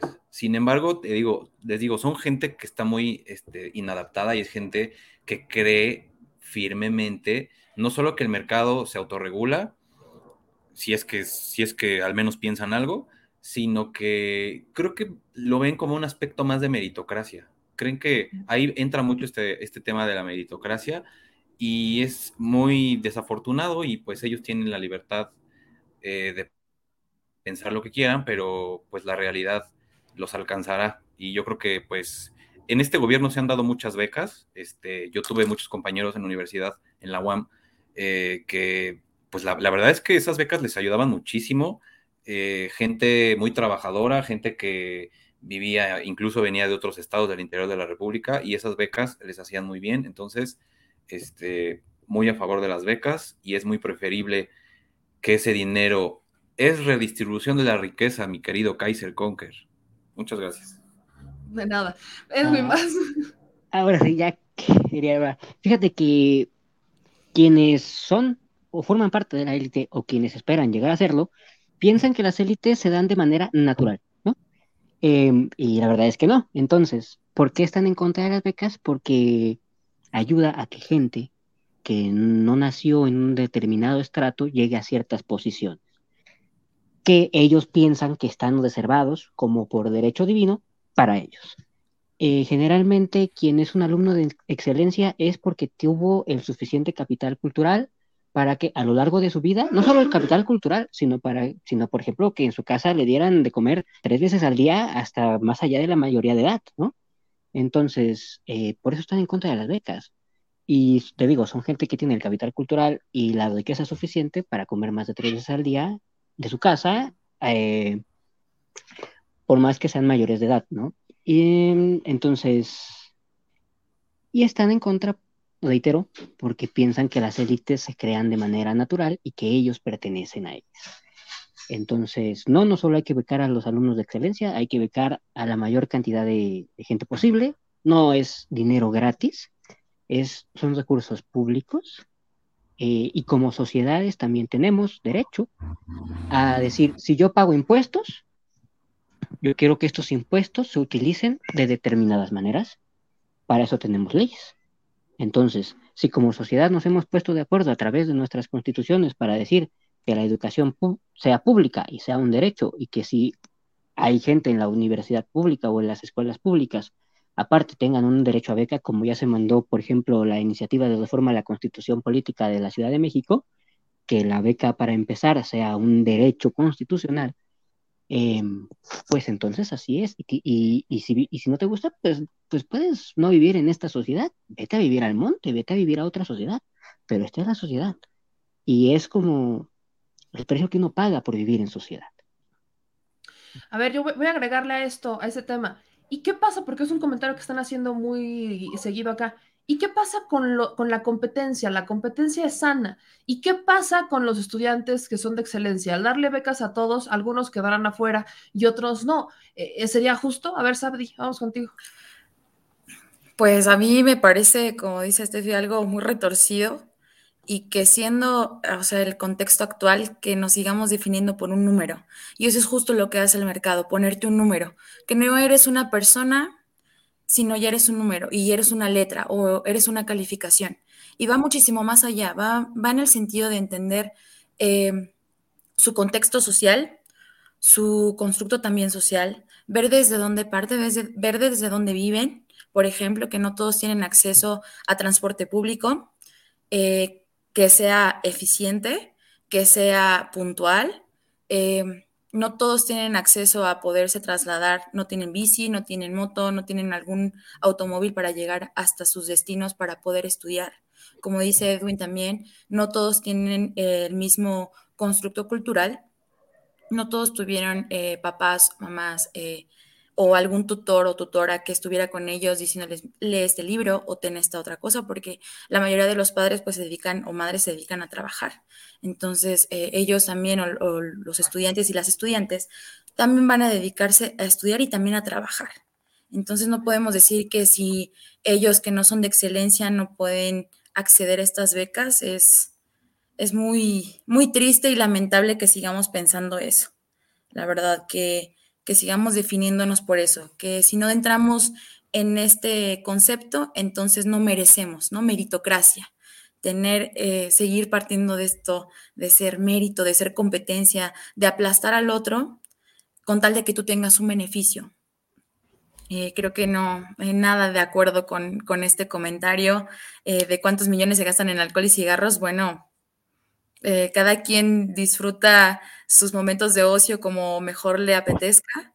Eso no tiene nada que ver eh, directo o indirectamente con la educación. Esto viene a partir de otro punto. No entiendo por qué poner aquí el consumo de sustancias. No, no lo entiendo. Pero bueno, Kaiser, este, te invito a que leas otras, otras cosas, he querido. Eh, veas la situación, te enteres de qué es lo que está pasando en el contexto, no nada más de nacional, sino de la Ciudad de México o de donde vives, cerca de donde vives. Solamente eso, te invitaría a hacer una reflexión. Manuelito. porque ya se enojó Kaiser, ¿eh? o sea, yo quiero decir que ya se enojó. Dice que como lo insultaron, dice que es, anda, aquí andamos resentidos sociales. Manuelito, ¿tú qué dices al respecto? Yo creo que la, en la utopía no deberían de existir las becas, porque la beca es justamente el incentivo para que el estudiante no deje la escuela, para que pueda ejercer con sus estudios y si nos vamos en el mejor escenario de los casos, es que todos tengan la economía suficiente para costearse sus estudios sin ningún problema, su servicio médico, su seguro, eh, su transporte, sus materiales, sus clases, su material tecnológico, su equipo de laboratorio, y que todo eso pueda ser costeado sin la necesidad de que el gobierno le pueda dar una beca a un solo alumno. Pero obviamente en un país como México, donde hay más de 127 millones de habitantes y donde 30 millones de ellos son este, eh, jóvenes de alrededor de 25 años de edad y casi la tres cuartas partes de ellos se encuentran estudiando y si nos enteramos todavía de que tenemos un porcentaje de pobreza de alrededor del 65%, pues es obviamente que la figura de las becas es indispensable para que los alumnos tengan una oportunidad. Tú sabes perfectamente bien estas becas han cambiado literalmente la vida de varios estudiantes y jóvenes, desde estudiantes que utilizan esos 3.200 pesos bimestrales para hacer un negocio de hot dogs y de hamburguesas y multiplicar sus ingresos, hasta utilizarlo justamente para lo que es eh, su transporte, su comida, y eso hace la diferencia. Cada quien va a analizar el escenario en el que cree que podría terminar él eventualmente. Por eso varios dicen cigarros, drogas, bueno, eso es lo que ellos pensarían si tuvieran ese dinero. Los estudiantes y los que tienen realmente ganas de estudiar y, y, y, de, y, de, salir adelante en la vida académica, ya sea desde un niño en primaria o hasta un universitario, pues va a utilizar la beca de forma sabia, eh, ya sea para costear sus... Eh, sus gastos o multiplicarlos, porque cada quien va a decidir. Es más, podrían utilizarlo para un teléfono y sería legítimo. Cada quien puede utilizar la beca como se le dé la auténtica y regalada gana, pero ellos piensan que al ser dinero de vuestros impuestos, debería de fiscalizarse en qué se debe de gastar esa beca. Y pues trabajan. no, que se entere, que se entere que todos impuestos. pagamos los impuestos, incluidos los impuestos de los padres del niño que recibe esa beca. Entonces yo creo que es extraordinario que existan las becas actualmente, pero yo quiero vivir en el México que ya no se necesite dar una sola beca debido a que cada familia mexicana cuente con una economía sólida para que pues ya, ya ni siquiera exista esta figura de, de, de la beca es necesaria. No estoy diciendo que esto se va a lograr ni en 20 ni 40 años, toma tiempo, pero eso debe de ser la utopía y aunque no se logre, pues siempre se debe de aspirar a ella. Ahora, eh, sobre en qué se gastan las becas, que si eh, lo de Claudia Sheinbaum, eh, la meritocracia, el punto de la meritocracia es una maravilla. Justamente el día de hoy estoy investigando una diputada panista eh, sobre sus grados de estudios. Me entero que es becaria de una de las universidades internacionales pues este, más cotizadas del mundo. Bueno, esa diputada el día de hoy dijo que iban a investigar a Ramón López Velarde. Él se murió hace 100 años, ¿no? Entonces, este, me doy cuenta que esto no tiene nada que ver con el nivel eh, académico, que si las becas no, al final de cuentas es un recurso, es un incentivo y se debe de aplicar sabiamente. Voy con la última pregunta de esta primera emisión de la nueva sección México Ambidiestro. Y tiene que ver con los estudiantes. Eh, el CIDE creo que es un ejemplo, es uno de los ejemplos más polémicos últimamente de cómo los estudiantes se han inconformado con el proceso de selección de sus rectores. Pero no solamente, digo, el CIDE ha, sido como muy emblemático, pero yo he escuchado, y usted me va a, aquí la audiencia me va a corregir y ustedes me van a decir si me equivoco, que no siempre estamos de acuerdo con quiénes son los rectores de la universidad, ¿no? Hablemos, por ejemplo, de la Universidad de Oaxaca, hablemos de la, UNAM particularmente, o sea, hablemos de las universidades. ¿Realmente estamos conformes con quiénes son los rectores, con el trabajo que hacen, con los sueldos que ganan, con, con cómo se distribuye el sueldo encima, eh, por, por arriba de los profesores de asignatura, ¿no? Todo este debate. Entonces yo les tendría que preguntar, porque hubo una columna eh, titulada Ecos del 68 de Sergio Aguayo, haciendo alusión al CIDE y que en lo del CIDE, lo que pasaba en el CIDE, le recordaba, le daba como un eco del 68. ¿Creen que existe actualmente un eco del 68 en alguna universidad pública o privada? Empiezo contigo, Estef. Bueno, mira, el tema de, de qué es lo que está pasando con, con el es, es un tema complejo, pero esto pasa en, en todas las universidades. Por ejemplo, vemos en la UNAM, eh, pues la, la cómo, cómo se configura el tema de la rectoría, eh, también corresponde y responde a intereses particulares de ciertos sectores muy, muy este, élite que hay dentro de la UNAM. El mismo presidente lo dijo y, y, yo soy de la UNAM, soy del Poli y, y lo, lo, sé, o sea, sé que es así, sé que es así, sé que sí pasa de esa manera, que en cada facultad hay, hay este sector élite que es el que termina eligiendo, el que hay, hay ciertas, eh, pues, ciertos actos que no son tan, tan buenos, ¿no? Por así decirlo. Entonces, esto ocurre en todas las universidades, en unas más, en otras menos, y no por eso todos los, todos los universitarios están de acuerdo con, este rector que tengan, ¿no? Creo que en la UNAM ha pasado muchas ocasiones que, pues los alumnos no están de acuerdo con el rector ni, ni las posturas que está tomando, esta parte de que también son ciertos maestros eh, los que gozan de altos sueldos, y, y, otros maestros que, que, tienen dos, tres, cuatro horas, ¿no? Y con menos sueldos. Entonces, ahí está como, como medio disparado. En la UNAM no se meten gracias al tema de la autonomía, pero también esto permite que haya una, pues si lo queremos ver así, también una se, serie de mafia, ¿no? Serie de, de situaciones complejas en varias facultades. Y esto ha pasado hace mucho tiempo. O sea, también hasta el, tema de del acoso de los maestros hacia las alumnas, eso, eso es un tema que, que pues era muy visto y sigue siendo muy visto. Ahorita ya está un poco más, más criminalizado, pero eso viene de, de, mucho anterior, de mucho tiempo atrás. Entonces, cuando el presidente lo menciona en alguna mañanera, pues se le van encima, pero no dijo nada que no exista, realmente existe. Entonces, y estamos en todas las universidades privadas, me supongo yo también, la verdad yo no puedo opinar, pero de las públicas es así, en el poli es, similar la situación. Entonces, este, pues es como alejarnos de la realidad en pensar que, que no hay estas este, diferencias de alumnos con, con, sus rectores. Yo no conozco una universidad que me digan, ah, la UNAM, todos los alumnos de la UNAM están este, a favor del rector. Nunca ha sido así, siempre hay contrariedades. Y este tema del CIDE, pues sí, sí es muy complejo. Creo que lo que ha faltado, eh, eso sí lo hago una gran observación, es una mejor comunicación de parte del CONACIT hacia estos alumnos del CIDE. Lamentablemente se ha politizado mucho, se han metido muchos este, sectores de, de, estos sectores ultraderecha que hay. Vemos a varios este, informantes de Televisa y TV Azteca eh, ahí dentro, ¿no? Apoyando y todo. Creo que ahí es donde ya pierde cierta este, credibilidad, pero no por eso es que haya un, no haya un problema. Sí lo hay, por algo están pasando las cosas, pero eh, pues desafortunadamente se politiza y se empiezan a agarrar eh, otros sectores, como todo. Manning. Gracias, ¿Ecos del Eh, 68? no, eh, creo que Sergio Aguayo eh, se ha Ha fumado, sí, un vuelto un mal, un, un mal analista. Creo que es un mal analista. Yo no sé si fume, si no fume, si se meta, si no se meta. Me da un poquito igual, pero creo que es bastante malo. Creo que ha, creo que, no sé si antes era un poco mejor, pero yo lo que veo de él o lo que leo de él es bastante, bastante malo. Es de unos lugares comunes, de un repetir sandeces eh, que todos dicen, eh, bárbaro.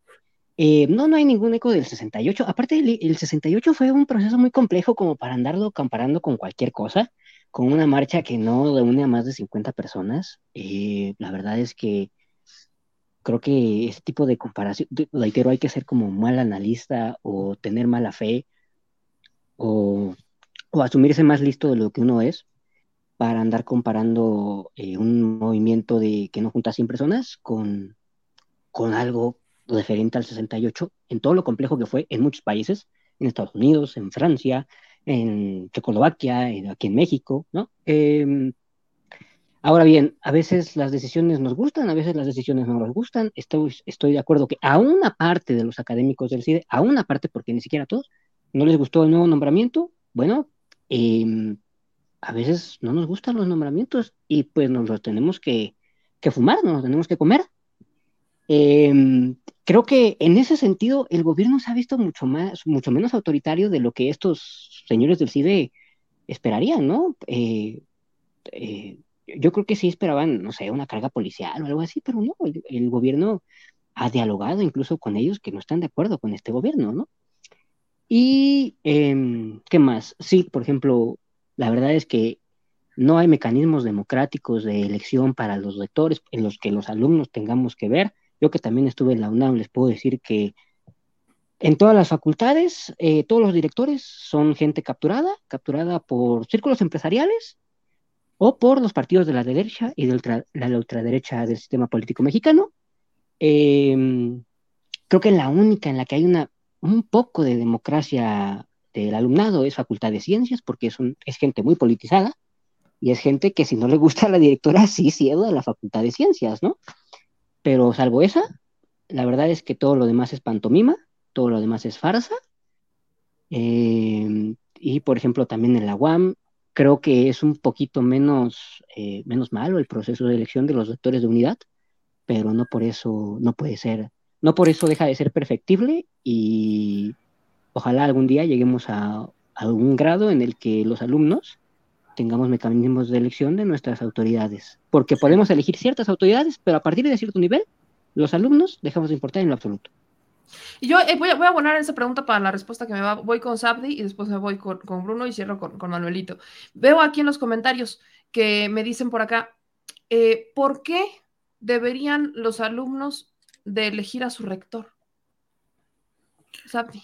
Pues es parte de, o sea, si no estás de acuerdo con quien te rige, con quién, a, qué decisiones importantes va tu universidad. Porque no solamente va de las instalaciones, sino va a algo más complejo que es también eh, cómo pasan las carreras, cómo eh, estos programas y proyectos que tienen cada licenciatura. Entonces va también en ese aspecto, o sea, no es nada fácil. Y como dice Edwin, también abonando a su, a su comentario, es representativo cómo decidimos los las y los estudiantes de las universidades. Al menos hablo desde la UAM, así se hace el proceso. Es representativo ante los órganos colegiados y eso también te limita. A pesar de que tú, o sea, te ponen, no sé, una triada, ¿no? De, de, los que podrían ser o de los que pueden ser, eh, aspirar a ser el rector o la rectora pero ya están decididos, ¿no? Esas, esas tres partes y no hay más. Es como, ¿te gusta el azul, te gusta el rojo o el negro? Y ya, o sea, a pesar de que te guste otro, otro color, que no hay más. Entonces, ¿de qué te queda? O sea, más que decidir entre, hay veces que nos toca entre menos peor, ¿no? Y eso si tienes la información cuasi completa de quiénes son, de cuáles son sus cualidades, de cuáles son sus proyectos, de qué es lo que va a hacer cuando tome eh, posesión, entonces te queda realmente muy poca información, hay, hay muy poca información que se, que se transmite a, al estudiantado, que se transmite dentro de los mismos órganos colegiados. Entonces, esta manera de, de poder decidir nosotros, nosotros, nuestras autoridades, es demasiado importante para eh, más a la democracia, más al, a la justicia dentro del, del estudiantado, de, del profesorado, de la docencia, del proceso de investigación. Entonces, eh, es un tema bien importante de poder y también nosotros hacer este ejercicio de ir informarnos, una, dos, de hacer válido nuestro voto eh, dentro de las universidades y si no estamos de acuerdo con, con esta forma de, cómo se hace, entonces hacer algo también, ¿no? Manifestarnos, eh, hacer un proceso más allá, hacer entre los estudiantes y las estudiantes ver qué es lo que está pasando con la universidad. No solamente es ir y asistir, cumplir con tareas o cumplir con normas dentro de las universidades, va más allá, va más allá de solamente estar en, dentro de una licenciatura, sino es la perspectiva y, y cómo vas a tú tener ese eco dentro de la sociedad y cómo va a tener la remembranza de, de tú como persona que has hecho por tu universidad y qué va a ir más allá. O sea, se queda en la universidad, se termina la licenciatura, pero ¿qué te queda a ti como persona? El no manifestarte, el decir, bueno, pues, pues pasa porque ni modo, tuvo que ser así. No, realmente alzar la voz y si no estás de acuerdo con algo, poder hacer válido la libertad de expresión de todas y de todos. Bruno, voy contigo. Bueno, el, justo lo que comentaba Sabdi, para resumir un poquito, no, eh, la elección de un rector en una universidad es muy simple, es un proceso democrático y donde todas las partes se tienen que ver involucradas.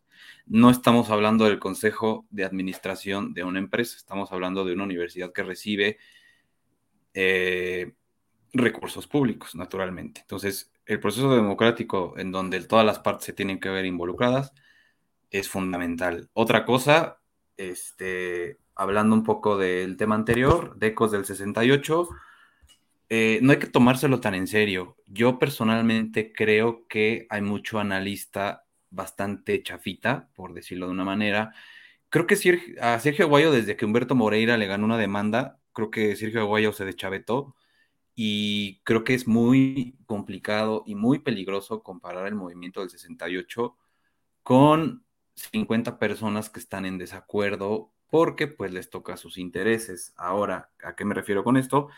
Eh, Ecos del 68 es una columna hecha por un personaje que está dolido y representa muy bien a una cantidad de periodistas este, que actualmente están muy en contra de este gobierno porque naturalmente se les han quitado, pues a sus canales se les ha quitado la publicidad oficial, ¿no? Que es de lo que viven bastantes este, periodistas de esto. Ahora, no hay que tomarse tan en serio este señor porque la mayoría, no quiero decir la mayoría, pero varios analistas son bastante malos.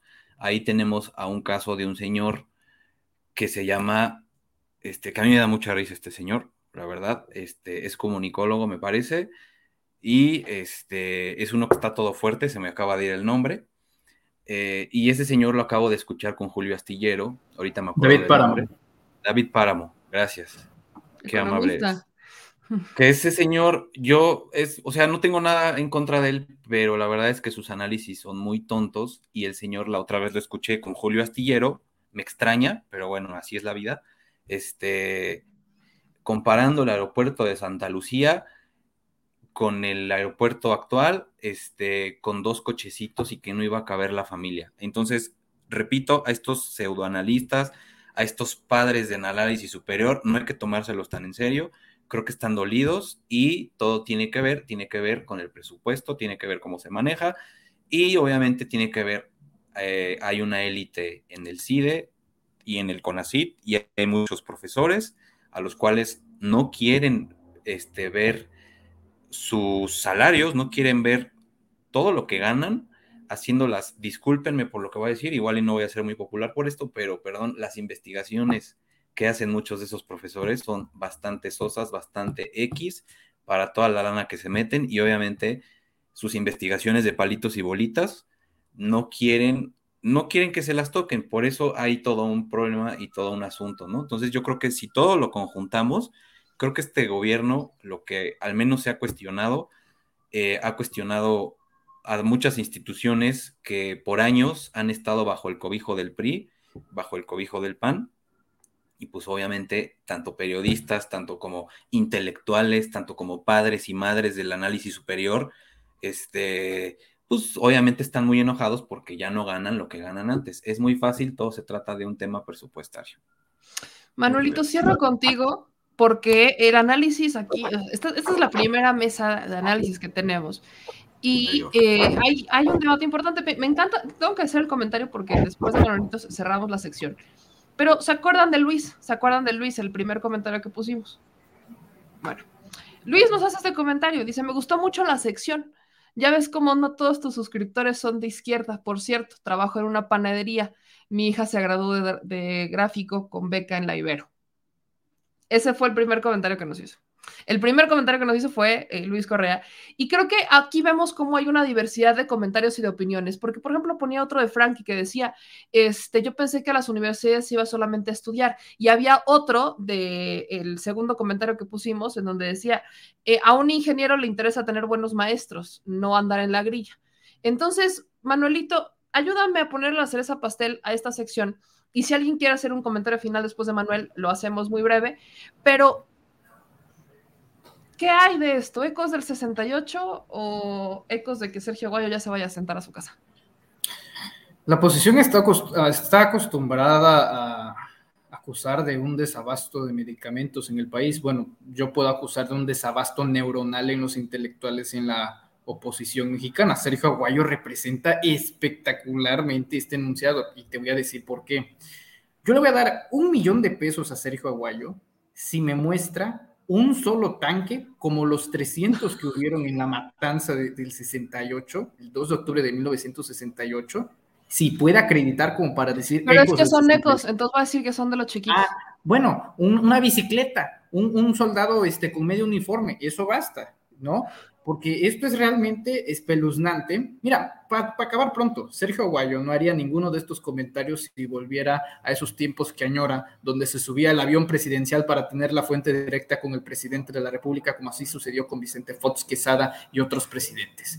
Eso es lo que realmente añoran, ecos del 68.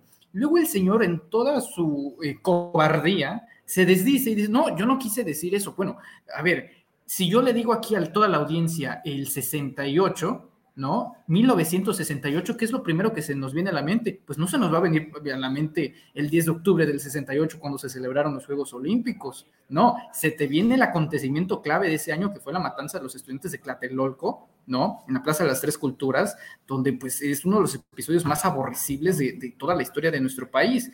Es prácticamente memoria, eh, memoria semántica. O vámonos con el número siguiente, el 68 nos recuerda este, la matanza. Bueno, si yo digo 69 aquí, dudo mucho este, que, que- que se diversifique todo- todas las cosas que se podrían pensar alrededor de ese número en términos sociales, en términos de vida y en otras situaciones. Sergio Aguayo es realmente eh, una, una pena porque solía, en algún momento tuvo un, eh, algún momento de, de lucidez y de buenos análisis, pero estamos en tiempos de degradación neuronal. Tienes a un personaje que salió emanado de las guerrillas como Jesús eh, Zambrano, el coach Chucho Zambrano, comparando que, eh, el que la, la nariz rota de Lía Limón con un cubrebocas es igual al, al, al halconazo del 71, ¿no? O sea, vivimos realmente en una decadencia eh, neuronal de, de la intelectualidad eh, mexicana, de la oposición, no saben absolutamente nada. Creo que es una falta de respeto incluso para las víctimas y los familiares de aquellos episodios, pues en algunos años es como decir, no sé, que eh, si agarran a alguien eh, robando y se lo llevan a prisión, pues a lo mejor la oposición lo compara con los eh, normalistas de Ayotzinapa, están a nada de eso. ¿no? Porque ese es el modus operandis, agarrar un magnoevento terrible, ¿no? Como estos que ya hemos mencionado y compararlos con cosas que no tienen el más mínimo sentido. Hay más militantes en el PRD que manifestantes en el CIDE. ¿De qué me está hablando Sergio Aguayo? O sea, por favor, un poquito de decencia. Que ya es decir, ¿eh? Es Me dio mucha risa la foto que compartió Denise Dresser, toda fifi en el Costco, comprando acá su leche orgánica ultra light para los mani... Qué patético. De soya. Perdón, Cuando fueron a hacer, o sea, digo, no es por, no es por menospreciar a la, a la banda del CIDE, ¿no? Con todo mi respeto, pero no es lo mismo una sí manifestación. Tampoco, poquito más, pero es que bueno, o sea, se, se lo han ganado. ¿Alguien quiere cerrar con algo, chicos? Esta primera Yo mesa. sí.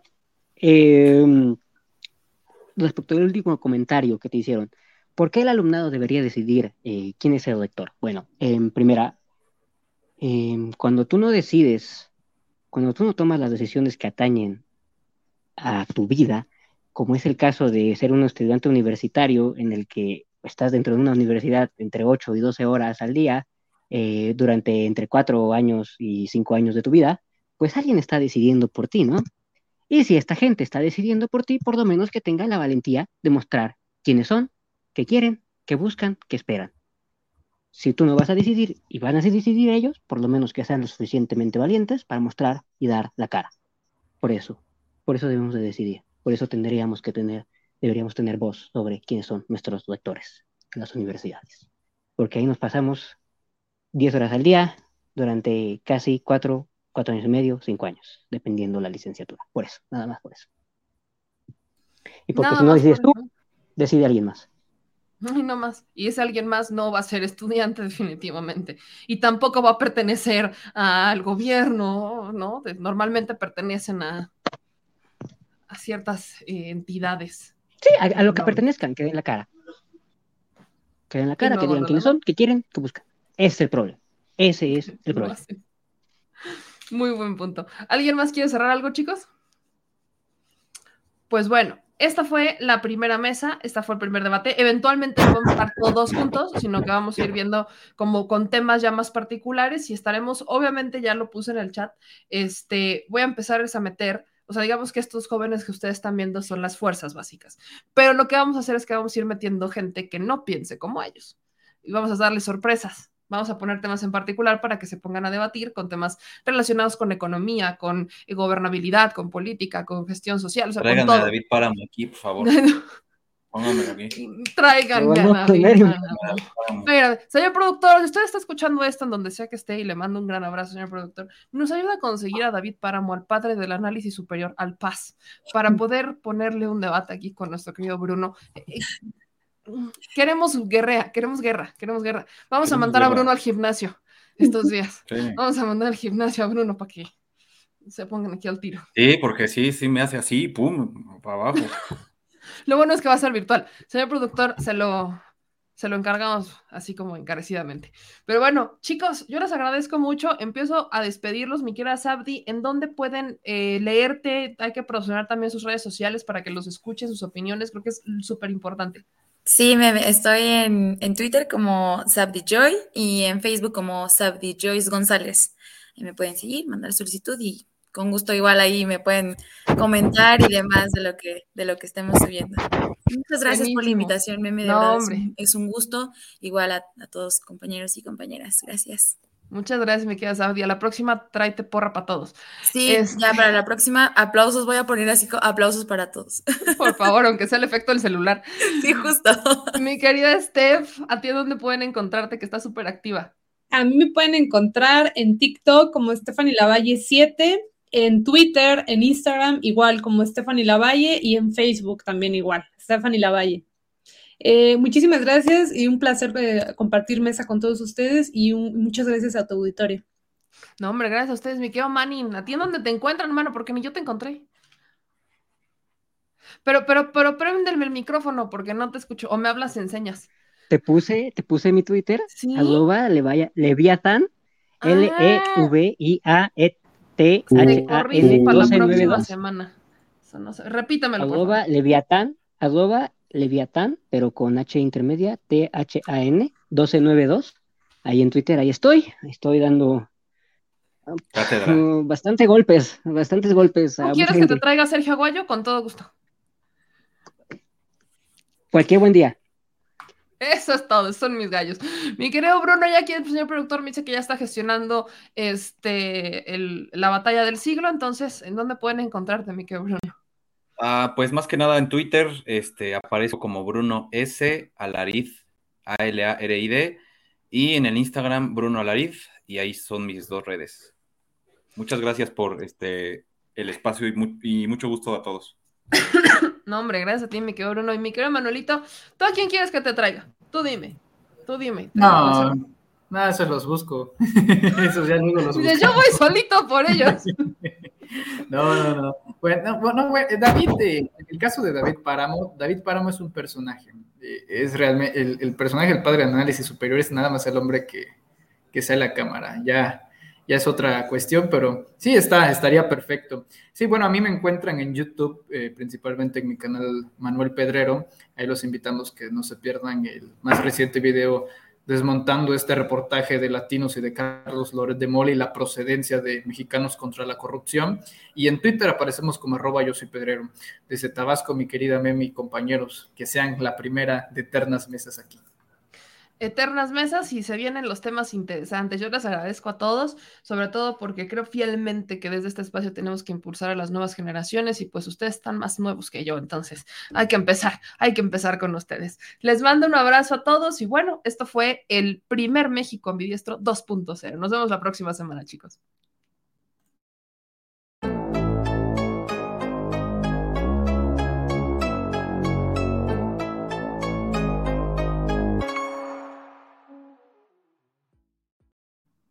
Oiga, yo les soy bien honesta, estoy bien contenta porque podemos tener a estos jóvenes. No se le olvide dejar su like y suscribirse. Vi por ahí a uno que otro que se andaba como molestón porque decía, no me gustó el análisis, no me gustó. Eh, miren, yo me acuerdo y les cuento mi experiencia. Yo me acuerdo cuando estaba más chiquita, ¿no? Que, cuando estaba más, cuando tenía 21 años, cuando estaba participando en política, y que quería platicar y quería dar mis ideas y quería expresarlas, y ni siquiera me daban chance, o sea, vaya, no, ni siquiera me decían es tonta tu idea, no, no, no, no, no llegábamos ni a eso. O sea, simplemente era como de, no, tú haz lo que yo tengo, lo que yo te digo que hagas. Y nunca me escuchaban y no había esa retroalimentación. Y vaya, tuvieron que pasar muchos años para que yo me pudiera sentar por primera vez enfrente de un micrófono. Tuve que rascarle mucho y tuve que demostrar mucho que, que sí podía hablar frente a un público, que sí tenía algo que aportar, que tenía algo que decir. Y, yo no quiero que eso le pase a más jóvenes, no quiero ser yo la que aplique lo que me aplicaron a mí. Entonces, por eso yo creo que estos espacios son muy nutritivos y por supuesto que tendremos que ir aceitando muchas cosas con la banda y por supuesto que tendremos que ir haciéndolos más ágiles y por supuesto que cada uno empezará a tener cada una soltura diferente y le empezará a poner su sabor y le empezará a poner su, su análisis, pero yo incluso le voy a decir, ¿queremos académicos o queremos opiniones diferentes y opiniones, nuevas. ¿Cómo las vamos a construir si no empezamos a escuchar a nuestros jóvenes? ¿Cómo le vamos a hacer? Por eso, lo que le decía en los comentarios, porque sabe que también a mí me gusta cuando me dicen, para que veas que no todos tus seguidores son de izquierda. Qué bueno, me gusta saber eso. ¿Por qué? Porque este se puede promover en un gran espacio de debate entre jóvenes. Imagínense un debate, ¿no? Entre Stephanie Lavalle, Sabdi, Joyce y, no sé, supongamos, no, no, no, tampoco nos vamos a rebajar a una Glodejo, pero supongan una Fernanda Caso, que ella era, este, coordinadora de campaña de Margarita Zavala y esta chavita.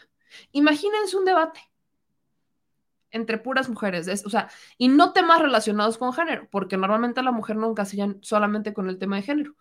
Hablemos de otras cosas, hablemos de economía, por ejemplo, de política, de cosas en las que a las mujeres normalmente no nos quieren meter. Bueno, hablemos, ¿se imaginan un escenario de esos? Bueno, eso es lo que queremos promover desde este espacio, pero tenemos que empezar a abrir las, las puertas a los jóvenes y, y lo quiero hacer ahorita que todavía estoy joven, ¿no? Que todavía no me salen mis patas de gallo, que si acaso tengo una canita por acá que por aquí anda.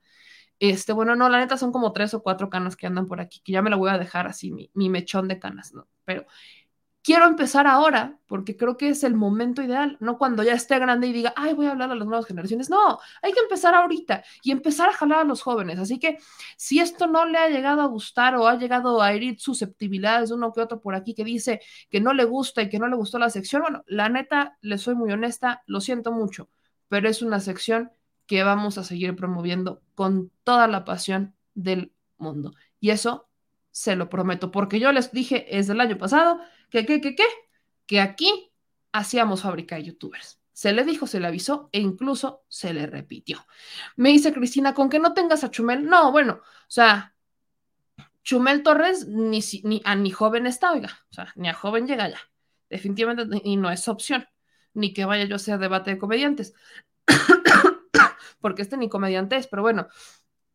Valentín dice, meme, nos debes la entrevista, ¿cómo que les debo la entrevista con Andrea Chávez? Ya sé que lo que ustedes quieren es que hagamos con Andrea Chávez un ya me lo cuentas. Espérenme tantito, déjenme se los cocino, porque no lo queremos hacer aquí, queremos hacerlo lejos, lejos. Ya les contaremos, el señor productor y yo tuvimos una muy buena idea. Este, nos dicen por acá en sus comentarios, a mí sí me gustó, bien por los invitados.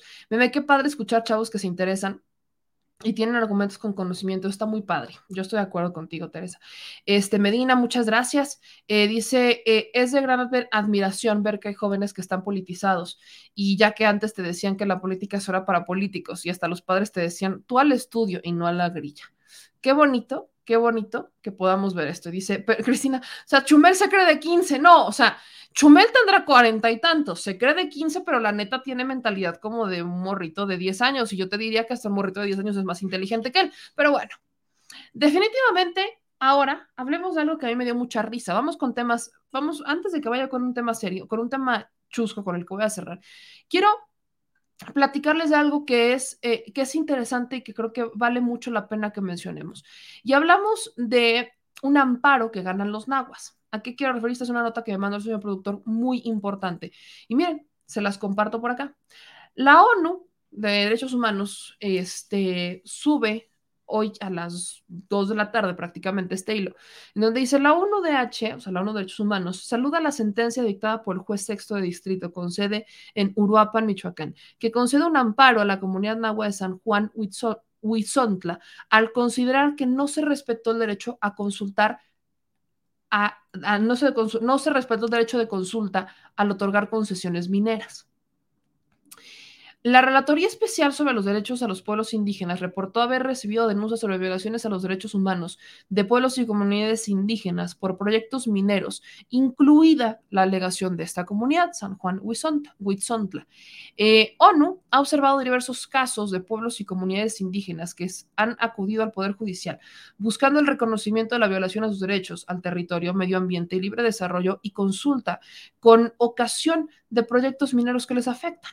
Alientan a las autoridades de los tres poderes y niveles de gobierno a armonizar la legislación y las políticas mineras con las obligaciones internacionales sobre derechos de los pueblos indígenas con la participación de los pueblos indígenas. La ONU recuerda que las empresas deben respetar los derechos humanos y los derechos de los pueblos y comunidades y garantizar adecuados procesos de debida diligencia en derechos humanos como establecen los principios rectores sobre empresas y derechos humanos. Esto es algo muy importante porque durante muchos años hay que reconocer que en este país aquellos que volvamos al tema de los privilegios o de los empresarios o de los intereses corporativos, consideran que tienen, como tienen más dinero, ¿no? Como tienen el dinero, pueden pasar por encima de los derechos de una comunidad y abusan de que no hablan español o de que no conocen el idioma, eh, abusan de que son personas que normalmente te abren las puertas de par en par y que son bastante cercanas, aprovechan todo. Y aprovechan hay que decirlo también, la ignorancia. Y es algo que en este país se aprovecha mucho.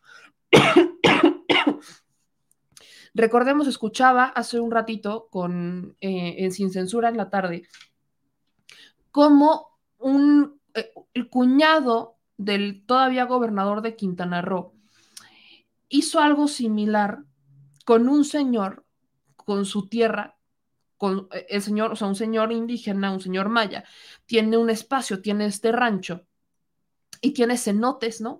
Y el cuñado del gobernador de Quintana Roo, eh, literalmente se le pasó encima, abusó del señor, abusó de la ignorancia del señor, eh, prácticamente hace que firmen como esta este, compraventa, nunca fue compraventa, malbaratadísima y demás, para que la hermana, la hermana del gobernador, prácticamente, este, se quedara con el rancho de este señor. No le pertenece. Nunca se lo compró ni siquiera de forma legal. Le mintieron al señor y lo engañaron para quitarle su tierra. Y eso ha pasado mucho en México. Y tanto en ese caso como en este, se han ganado. La pelea no termina ahí, porque los intereses son tan, son, tan sensibles y tan, de tanto dinero, de tantos miles de millones de dólares, ni siquiera son pesos, que terminamos teniendo a un grupo de personas que considera que solamente porque tiene recursos y tiene poder, tiene la capacidad o tiene la posibilidad de pasar por encima de los demás. Y eso no es cierto. Recordemos que en este país existen leyes, aunque muchas veces han incluso creado leyes a punta de privilegios para beneficiar de, a delincuentes, también hay leyes que protegen y debería de existir una sensibilidad, debería de existir una unión entre las sociedades y debería de existir una defensa justa que sea capaz de apoyar a estas personas que a veces no hablan español, que hablan una lengua de nuestros pueblos originarios y que lamentablemente es, eso, eso ha sido el pretexto perfecto para que crean que pueden abusar de ellos. Yo celebro que eh, las voces de los indígenas, que las voces de aquellas personas que han sido eh, abusadas y que han sido eh, violentadas por aquellos que se creen con el derecho de no sé qué, se pongan, se pongan por encima y empiecen realmente a hacerse valer. Y lo digo con toda honestidad. Híjole, ya anda pegando el bicho por las noches.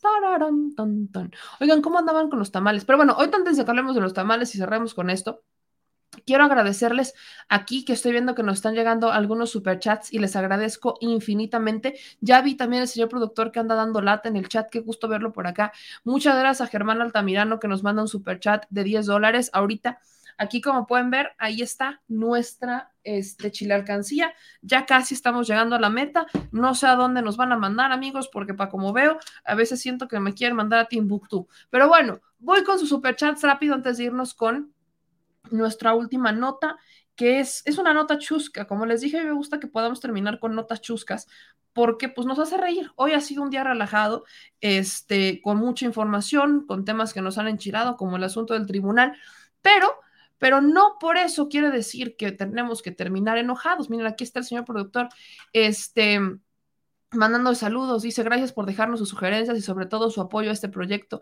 Saludos de su amigo el producer. Oigan, yo quiero que me ayuden a mandarle al producer un abrazo gigante desde donde todos ustedes estén. Eventualmente, pues no lo puedo abrazar, ¿verdad? Porque el bicho, pero el señor productor necesita de toda nuestra buena vibra, de todo nuestro cariño, de todo nuestro amor, porque este, las cosas andan, andan complejas, andamos cabalgando un caballo desbocado. Entonces, mandémosle toda la buena vibra a nuestro vibra, vibra. Señor productor, ya ve, por no andar cerca de mí, ahora ya ando hablando como usted. Eso es lo que le, eso es lo que pasa, todo por su culpa. Todo es la culpa del señor productor, como siempre lo digo.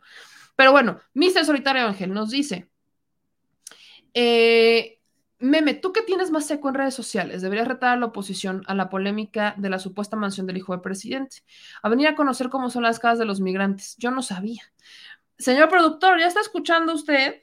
O sea, yo sé que sí está escuchando, señor productor, porque ayer se me ocurrió la idea. O sea, ayer se me ocurrió la idea y se las dije por acá. Le dije, ¿qué tal si nos vamos a ver cómo son las casas en Estados Unidos? Porque ya les puse, o sea, les, les, les voy a confesar mi patoaventura para que yo les pudiera decir en cuánto andaban las casas, o sea, ponerles un portal de que les enseñaran las fotos de las casas y en cuánto andan las casas en Estados Unidos, tuve que dejar mi teléfono. Bueno, no me han dejado de llamar los de bienes raíces de Estados Unidos, que son especialistas en compras internacionales, por cierto, para decirme que si tengo algún problema o que si quiero que me asesoren con la compra-venta de una casita allá en Estados Unidos, ¿verdad?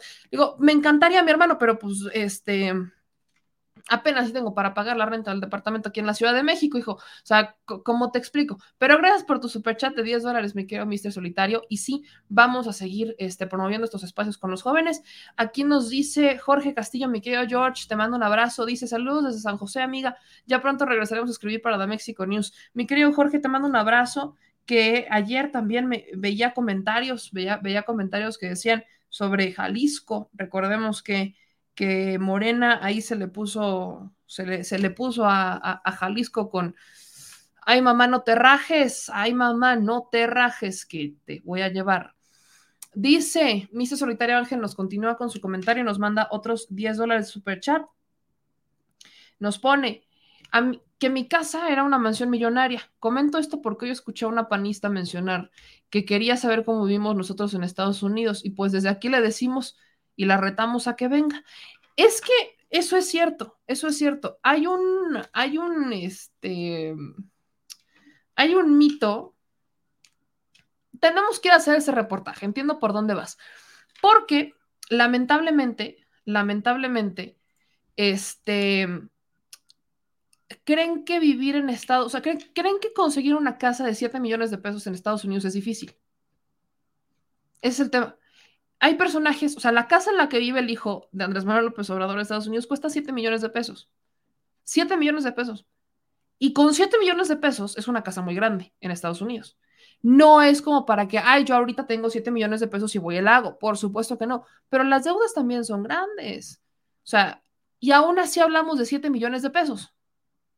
Y es una casa que aquí con 7 millones de pesos sería una casa mucho más chica que allá con 7 millones de pesos. Entonces, sí, tenemos que hacer un reportaje para ver cómo viven, cómo viven. Acá dicen, compra la meme, no, hombre, pues sí, mañana, usted no se preocupe, mañana. Rompo aquí mi cochinito, es más, rompo la chile alcancía con todo gusto y entonces ya de aquí seguro, seguro sale, ¿no? Seguro. Uh, seguro sale para comprar, aunque sea de Legos, ¿no? Pero, pero sale, definitivamente.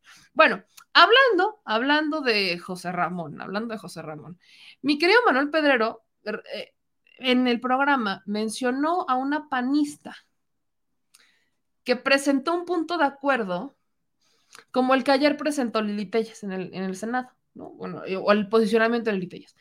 Querían una comisión que investigue la casa de José Ramón.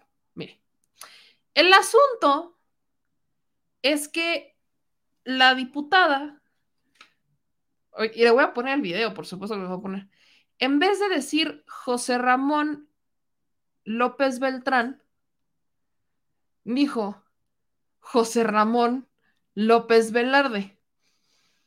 Y lo más interesante de todo esto es que José Ramón López Beltrán se la trae troleada, pero troleadísima. Cambió su nombre en Twitter y la Secretaría de Cultura tuvo el tino de subir el día de hoy uno de estos, de estos tweets de, ¿saben quién fue? Bueno, literalmente, literalmente pone la Secretaría de Cultura ¿Sabes quién fue Ramón López Velarde? Y lo retuitea a José Ramón López Beltrán. O sea, esto fue de esos, de esos momentos épicos que uno dice, híjole, mano, híjole. Está, está chistoso, está chistoso, así que vamos a ver la cronología de los hechos.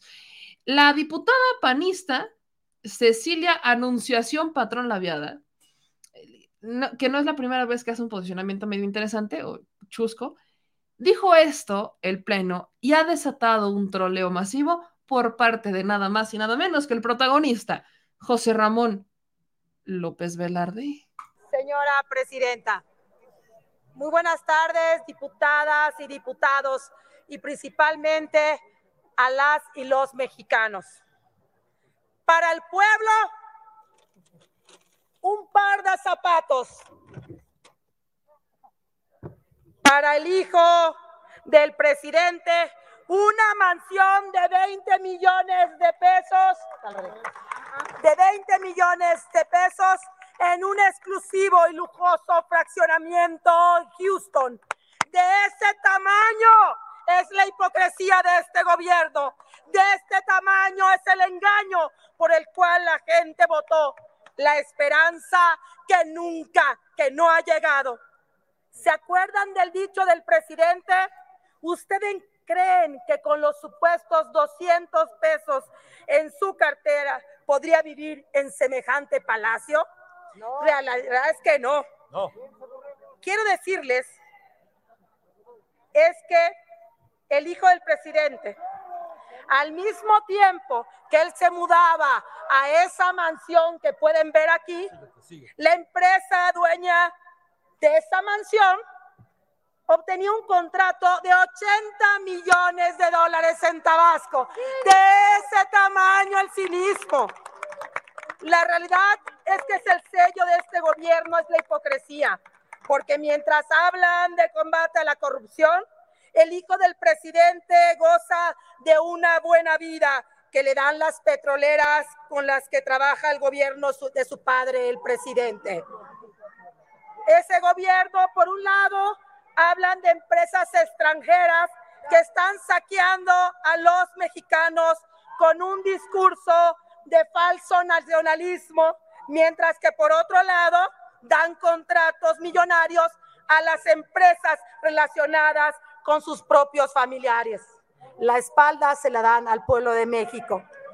Y eso no es otra cosa más que simulación e hipocresía.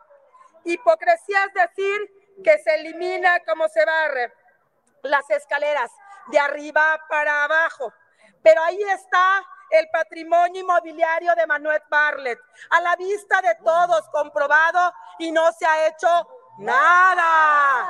Y ahí está la camioneta de un millón y medio de pesos del hijo del presidente José Ramón. Y ahí está esa simulación de los dos del par de zapatos. Diputadas y diputadas, presento este punto de acuerdo, invitándolos a hacer valer lo que tanto pregonan o para confirmar lo que muchos ya sabemos, que el gobierno de Morena es una farsa. Diputadas y diputados, Los dichos se los lleva el viento. Los hechos hay que investigarlos. De eso se trata este punto de acuerdo. Las y los mexicanos nos merecemos una investigación a fondo sobre los posibles delitos en los que incurre el hijo del presidente de todos los mexicanos. No hay más o se investiga, venga de quien venga y caiga quien caiga, o sean ustedes cómplices de la corrupción de la familia del presidente una vez más. Porque como dirían, ya saben quién, en una de sus muchas frases, el buen juez por casa empieza. Sé que van a votar en contra y por eso le dan la, la, espalda a los mexicanos. Pido a las y los ciudadanos que estén atentos para que vean que no somos iguales. Ellos en el partido del gobierno van a votar en contra de que se investigue lo que claramente es un hecho de corrupción y de conflicto de intereses. ¡Bravo! Este gobierno no solo le falló a millones de mexicanas y mexicanos con su falta de resultados. La verdad es que ellos y nosotros no somos iguales, porque este gobierno prefiere adjudicar directo y no licitar, callar y no dialogar, y hoy ocultar y no investigar. Y aunque el punto de acuerdo no es todo aquello que han hecho mal, sí es un llamado firme a que se investigue el conflicto de intereses y los corruptos enfrenten a la justicia. Esta mansión la recordaremos siempre. Nosotros la recordaremos como el ícono de su fallida lucha contra la corrupción y a ustedes del golpe final de su rendición moral.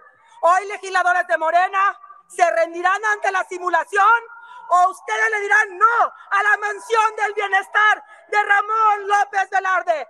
Digan no. La mansión del bienestar del Ramón López Velarde. Señora, pero es que Ramón López Velarde ya se murió. No llegó a conocer ni siquiera los proyectos del bienestar. Vaya, ni mansión. Bueno, en la época de Ramón López Velarde, pues era más fácil conseguir una mansión, seamos honestos. Pero, o sea, señora, Ramón López Velarde se murió hace muchos años.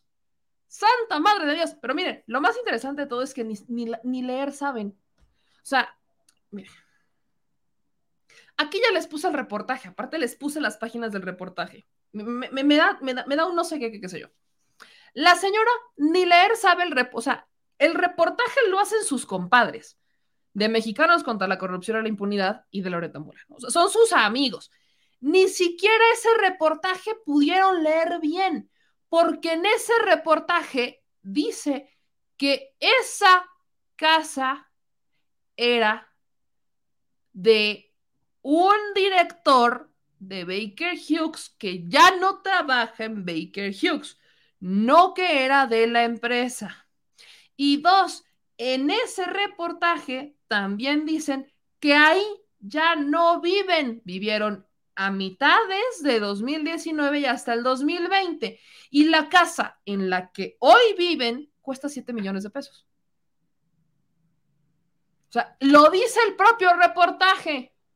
Eso dice el reportaje. La casa en la que vive José Ramón López Beltrán, no Velarde, vive ahí desde el 2021, o sea, desde el año pasado. ¿Y eso qué quiere decir? Que en la que estuvieron la habrían rentado el tiempo en el que construían su casa. No hay recibos, no hay nada. O sea, no, no, porque no presentan ningún recibo. Eso es cierto. Entonces, ni la señora sabe leer. Pero no se preocupe, yo le ayudo.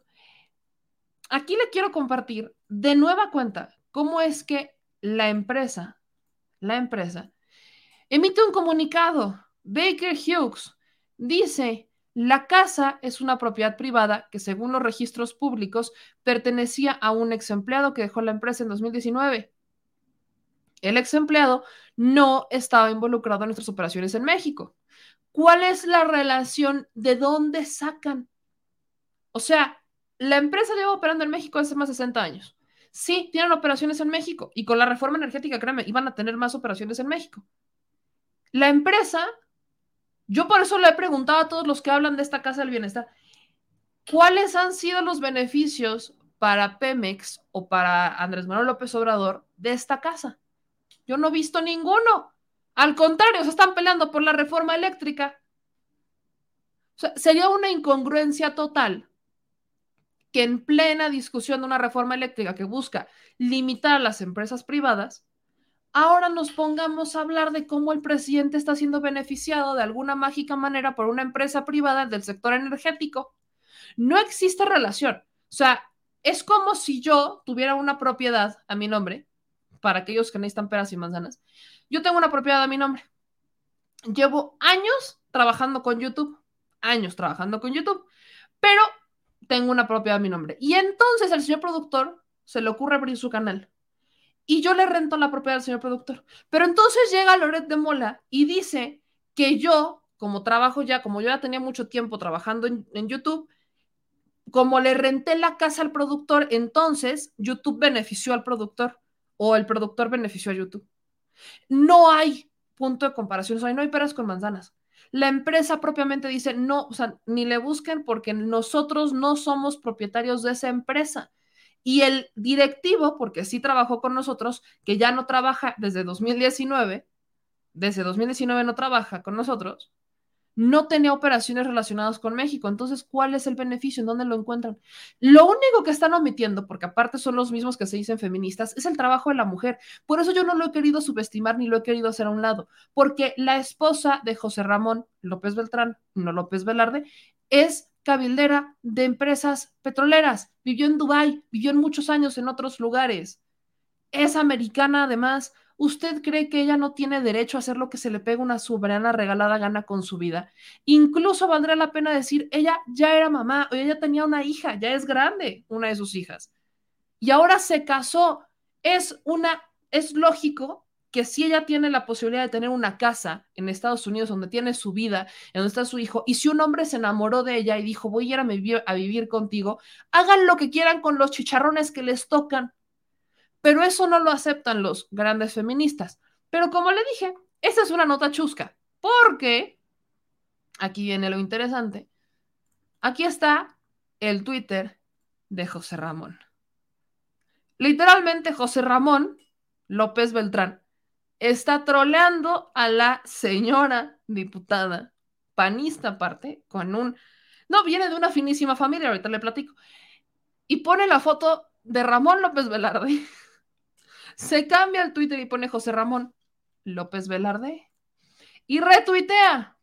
¿Sabes quién fue Ramón López Velarde? Descarga esta biografía editada por el INER. Contigo en la distancia. Nombre Nombre. Nombre. Eh, chulada. Chulada. Chulada, ¿eh? Ahí está. José Lamón, José, José Lamón, porque ahora yo le estoy cambiando el nombre. Ya no es Ramón, ahora es Lamón. José Ramón López Beltrán troleando a la diputada con el José Ramón López Velarde. Listo. Y acaba de retuitear, ¿no? Lo del nuevo nombramiento que, uy, ¿para qué quieren? Ahorita también ya está haciendo tema el que el presidente sometió a consideración del Senado los nombramientos de Lorenzo Mauricio Meyer Falcón como consejero independiente del Consejo de Pemex. También, también está en, debate el tema de este, de el hermano de Meyer Falcón, de Roman Meyer, porque el presidente lo está sometiendo como consejero independiente del Consejo de Pemex. Bueno, le digo que aquí la cosa anda le cayó la troleada desde Ultratumba. Es que despertó a Ramón López Velarde. Fue como de, ¿what? ¿Yo? ¿Una mansión? ¿Una mansión del bienestar? Pero si ya me morí, no te preocupes, la tengo desde Ultratumba. No, hombre, la señora. Y como le digo, la señora es este. Es de, es de una familia bastante adinerada y conocida en Yucatán, fíjese. Porque Cecilia, patrón labiada,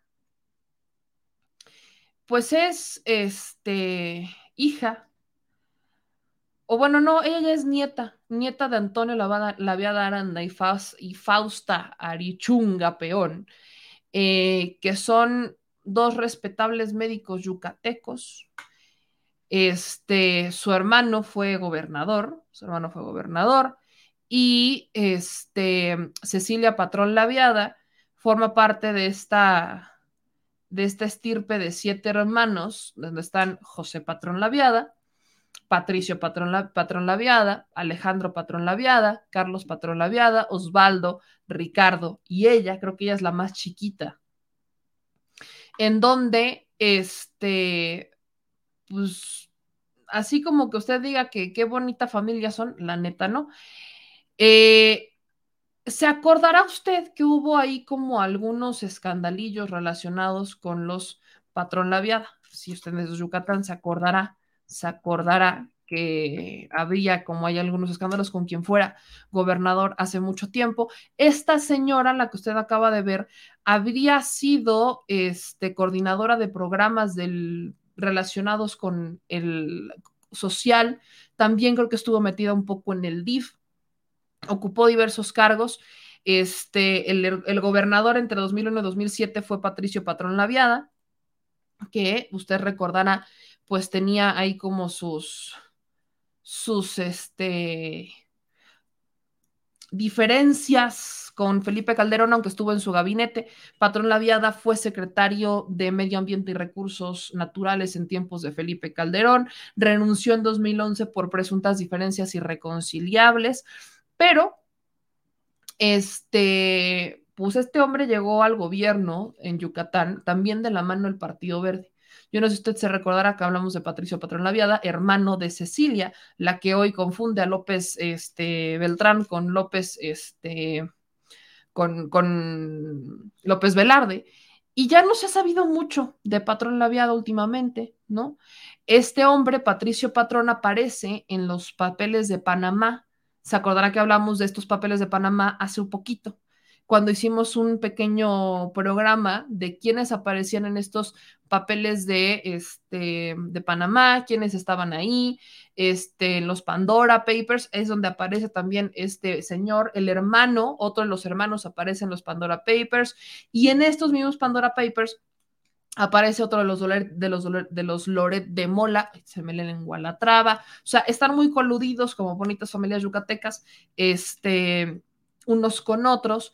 En esta investigación de los Pandora Papers aparecía este hombre, o sea, hablamos de que tienen recursos de dudosa procedencia en offshores escondidas en varios espacios, ¿no? Entonces, por ejemplo, aquí nos dice Berta May, ¿cómo no saber de ellos? Desfalcaron a Yucatán hasta donde pudieron, no lo hicieron más porque se les terminó el tiempo de gobernar y era la familia, o sea, este hombre como gobernador, pues llegó, este, llegó al, este, al, al, al, gobierno en Yucatán, la hermana ocupó un cargo, el hermano ocupó otro cargo y empezaron a hacer de todo, y vienen de una familia de médicos y empezaron a sacar hasta lo que pudieron. ¿Y dónde lo pusieron? lo pusieron justamente en estas cuentas offshore que aparecen en los Panama Papers, en los Pandora Papers, ¿no? En los Pandora Papers. Dice Isidro, Meme, no está mal que nos pongas uno que otro video de los panaguas para ir un poco, solo para eso sirven. A Riquechunga, dice Antonio Contreras. La viada le están dando el siguiente, la viada le están dando, síguenle el rollo, dice señora Melina. Luego nos dicen por acá, me, me ve el tweet del reinote, también está genial. ¿Qué puso el reinote? Mi reinote bello. Este, y ya, ya se nos acabó el chiste, ya regresó a ser este José Ramón. Ya, ya oficialmente, ya se nos acabó el chiste. Qué bueno que lo pudimos poner porque ya se nos acabó el chiste. José Ramón ya regresó a ser José Ramón, José Ramón. Ya se le quitó eso de José Ramón López Velarde. Pero bueno, estuvo muy interesante, estuvo muy interesante. Este, aquí nos dicen tenía que ser panista esa ficha, por, por, por, supuesto. Dice Patricio Patrón no fue, no fue el que le ayudó a Granier de Tabasco a esconder las cajas de huevo con dinero. Luego acá nos dicen en sus comentarios, nada como la de ayer de Cuadri. No, o sea, definitivamente lo, de ayer de Cuadri estuvo increíble. Eh, pariente de Emilio Gamboa Patrón, pura familia, ¿eh? Es que le digo que es, se casan entre ellos para hacer cada vez una mafia más grande. Esto se parece como a las mafias italianas. Sí, el rey del outsourcing también está bajo la lupa, definitivamente. Pero ¿qué se puede esperar de ellos? A estas alturas, no soy honesta, no lo sé. Oigan, actualizamos información este, para que se vayan como con, con toda la, con todo el panorama completo. Sobre la línea 12, sobre la línea 12, solamente el 80% de los familiares aceptaron el, pues este convenio, esta reparación del daño, solamente el 80% de, de las víctimas o familiares de víctimas pero eh, la fiscal Ernestina Godoy anuncia el día de hoy que el 80% de las personas afectadas por este desplome de la línea 12 han aceptado los acuerdos reparatorios. El abogado penalista Teófilo Benítez dejó en claro que eso es resultado de la presión y del litigio que inició el Ministerio Público en favor de la empresa de Carlos Slim, que no ha sido inculpada y que lejos de responder ante los órganos judiciales ha sido beneficiada y exculpada de los hechos. El abogado informó que las 14 víctimas que representa, solo dos recibieron la propuesta de Carso, la cual es considerada una burla, pues puesto que el ofrecimiento no representa ni garantiza los gastos para resarcir los daños y continuar con una vida libre de complicaciones.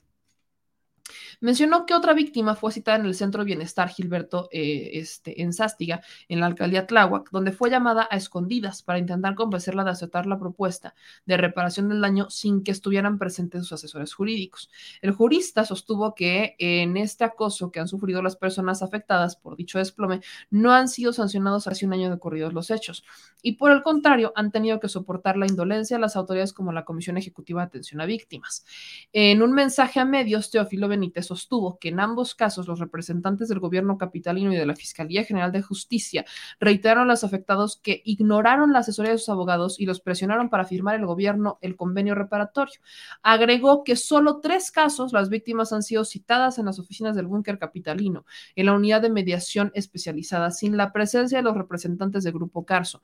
Por lo anterior, Teófilo Benítez consideró que el gobierno no que el gobierno ha desplegado un aparato de prevención en complicidad con la Fiscalía que encabeza Ernestina Godoy para concretar la aceptación de los acuerdos reparatorios antes de que se cumpla un año del trágico evento que enlutó a 25 familias y dejó otras 100 lesionadas.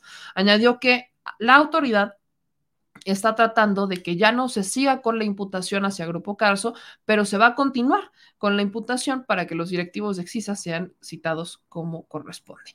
Ahora, esta parte es importante porque, a ver, eh, o sea, cuando uno va a firmar una reparación del daño, es un convenio que eh, es un convenio que de, de estar de mutuo acuerdo acepta la parte inculpada que fue responsable del daño. En cuanto se firma, yo acepto que fui la responsable del daño y por eso te voy a cubrir los gastos, pero hay ciertas cosas que pasan al margen de esto, como que cuando se firma el convenio reparatorio, es yo como víctima o familiar de la víctima estoy de acuerdo en esto y esto y esto y esto y esto y me va a tener que pagar un dinero. Y ese es tu castigo. Pero si estás viendo que es una empresa como Carso, sabes bien que no te puede aplicar la de es que no te puedo pagar. Porque su dueño pues, es uno de los hombres más ricos del mundo. Financieramente, Carso creo que es de las empresas más estables que hay en el país. Así que no puede aplicar la de no me alcanza para más. Tiene que existir un tabulador de qué es lo justo, qué es lo justo que sirva para reparación del daño. Y aquí en México andamos como muy en las nubes con el tema de las reparaciones del daño. Por ejemplo, hay casos que llevan muchos años solicitando una reparación del daño y que eh, los pimpone al Estado, ¿no? Entre vete a la Comisión Interamericana de Derechos Humanos y que ellos te digan cuánto te tengo yo que dar pero la Comisión Interamericana no es ninguna autoridad para decirle a otra, o sea, no, le puede decir al Estado mexicano, dale tanto a una persona por reparación del daño porque no existe un tabulador como tal. O sea, eso es un tema penal que se tiene que hacer conforme a un tabulador penal. Evidentemente, en cuanto si las firmas se completan y las personas terminan estando satisfechas con la reparación del daño, no va a ir a prisión una persona de grupo Carso, particularmente porque normalmente, y cada acuerdo de reparación es distinto, normalmente cuando se firma el acuerdo de reparación del daño, no, o sea, se sale de la cárcel con tal de hacer la reparación del daño. Normalmente, no siempre es así, porque recuerden que dependiendo el delito y dependiendo las víctimas y dependiendo cómo haya sido, hay consecuencias en donde tienes una pena de tantos años de cárcel y aparte tienes que pagar tanto por reparación del daño. Depende cada cosa, depende cada acuerdo. No todos son iguales, por eso digo que no podemos generalizarlo. Pero lo único que sí tenemos que dar muy claros con el tema de reparaciones del daño es que las víctimas tienen que estar satisfechas de. Si no, no existe reparación del daño. Si la víctima no está satisfecha con la reparación que le están ofreciendo, con el acuerdo de reparación, no lo firma y sigue la disputa legal. Entonces, el gobierno aquí no puede firmar el acuerdo de reparación del daño. No puede ser un acuerdo como se presentó, que lo habríamos enseñado, se acordarán cómo hasta fue muy polémico. No puede el gobierno decir, firme el acuerdo de reparación del daño, porque el gobierno no representa a las víctimas. Las víctimas son unas. Entonces, ellos tienen que ponerse de acuerdo en cuánto van a, cuánto es lo justo que soliciten, dependiendo cada uno las afectaciones. Por ejemplo, si se murió un padre de familia pilar de casa, no es lo mismo a que si una persona terminó herida, por ejemplo. No es el mismo, no es la misma eh, cantidad que se debe de ofrecer, pero deben de estar satisfechos. Entonces, si es cierto que el gobierno anda como, yo no sé si será el gobierno o si serán los propios de Grupo Carso que andan por ahí como queriendo que el gobierno les haga el paro, porque aparte es Grupo Carso, pues no va por ahí, ¿no? No hay paro, aquí no se trata de eres mi cuate, no se trata de es que yo he invertido tanto, no va por ahí. Lo único que aquí se exige es la reparación íntegra del daño porque estamos hablando de personas que perdieron la vida o perdieron a un familiar. Entonces, no pueden, y esto va para cualquier persona que esté en una situación similar, no puede usted dejarse presionar para firmar un acuerdo reparatorio si no está de acuerdo con él. No puede. Simplemente no puede. Porque en cuanto usted lo firme, definitivamente es como que ya se ensartó con el problema. Entonces, la vida no tiene ningún precio. Y como también lo dice extraterrestres, no pueden tampoco esperar a volverse millonarios. Por eso los tabuladores de reparación del daño son deben de ser dependiendo el delito, dependiendo la persona, dependiendo el tema. No pueden ser iguales.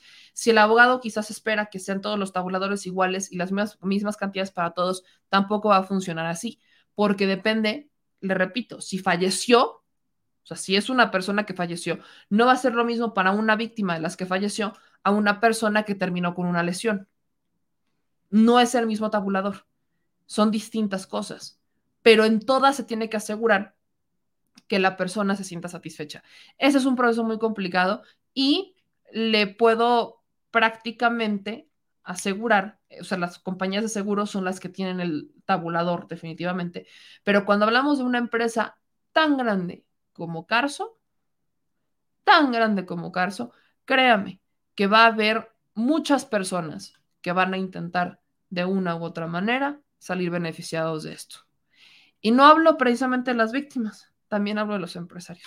Así que hay que estar muy pendientes y hay que darle seguimiento a esto. Bueno, amigos, ya nos vamos, como pueden ver, y me como que me va y me viene la tos y me va y me viene la tos, pero el día de mañana había personas que se quedaron ahí con la duda de que si el presidente iba o no a tener mañana el día de mañana. Por supuesto que va a haber mañana el día de mañana, solamente que va a ser en nada más y nada menos que en Hidalgo.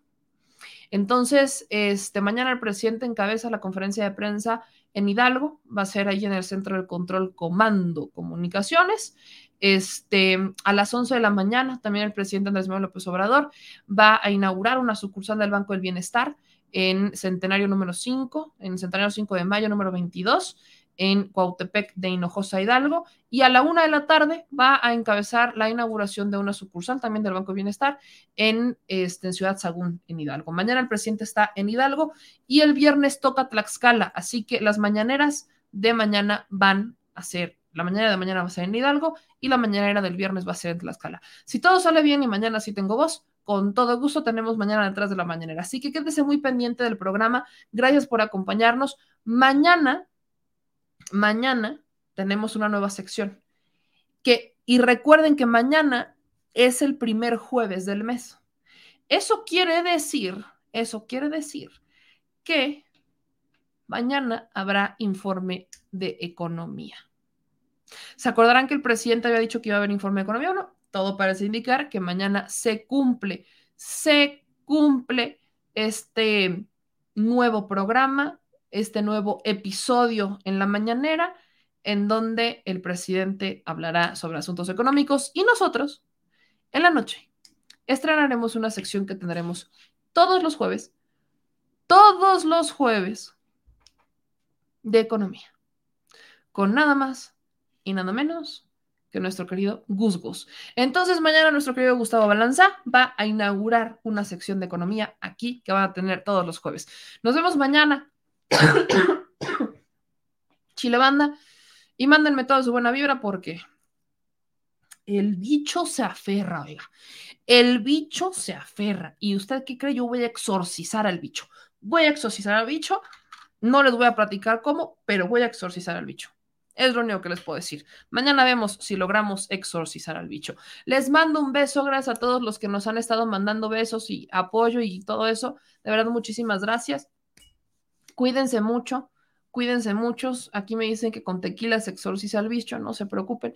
Estén pendientes que vamos a subir cada vez más shorts y TikToks. Y gracias a todos los que nos mandaron superchats, ya pusimos uno de 100 pesitos que nos llegó, porque aquí estamos cada vez más cerca de ir a hacer nuestras travesuras. Les mando un beso, un beso a todos. Vamos a meditar y desterrar el bicho por las noches. Mediten, descansen. Sí, tengo COVID, Benito, tengo COVID. Como les decía, tengo salí positiva a COVID ya era como, nada más estábamos esperando la confirmación, pero muchas gracias, aquí dice, muchas gracias a Santa. A dormir, Chile Banda, dice Valentín Franco. Este, toma jugo de naranja agria. No, ya me las naranjas agrias y dulces y los limones y las limas ya me los acabé. Pero bueno, también te mando un beso, mi querido Daniel Roque, a Leticia Aguilar, aquí Juliana, te mando un beso. Dice, solo no, sol, no solicite consulta con el doctor Chapatín. No, hombre, estaré uno loca. O sea, si yo me quiero curar, no quiero que me vayan a meter ahí el box populi, no, hombre. Este, fue en el médico hospital desde la inyección. Siento que sí. Lo peor es que Miguel, Miguel parece tener la razón. Todo parece indicar que sí. El señor productor no tiene bicho, fíjese. El señor productor, el señor productor, hasta ahorita todo, gracias a Dios, está bien, no tiene bicho. Nada más yo, nada más yo eventualmente tenía que pasar, pero no se preocupe, porque, porque ahora tengo inmunidad híbrida. Gorgonio, ay, Gorgonio de mi vida. ¿Cuándo te pagaron? Gorgonio, no. Neta, hijo, neta, ¿no me estás escuchando, papá? Ay, no. Gorgonio, hoy sí, cancelado, ¿eh? Cancelado, Gorgis cancelado. Te mando un beso, pero cancelado, Gorgis. Cancelado, Gorgis. Nos vemos mañana, les mando un beso. Y ah, obviamente a la distancia, obviamente algo a, la distancia. Jaime dice, te mandé algo por Telegram, úsalo. Interesante. Mm, ¿Qué me mandaste? Espero que no haya sido nada que no, o sea... Por favor. Dice Ángel, más ejercicio, meme. Ángel, ¿tú crees que puedo hacer ejercicio ahorita, hijo? ¿Tú crees que puedo hacer ejercicio ahorita? Ángel. Lo peor del caso, tengo que decir, voy a ser muy honesta con los que se han quedado, ¿no?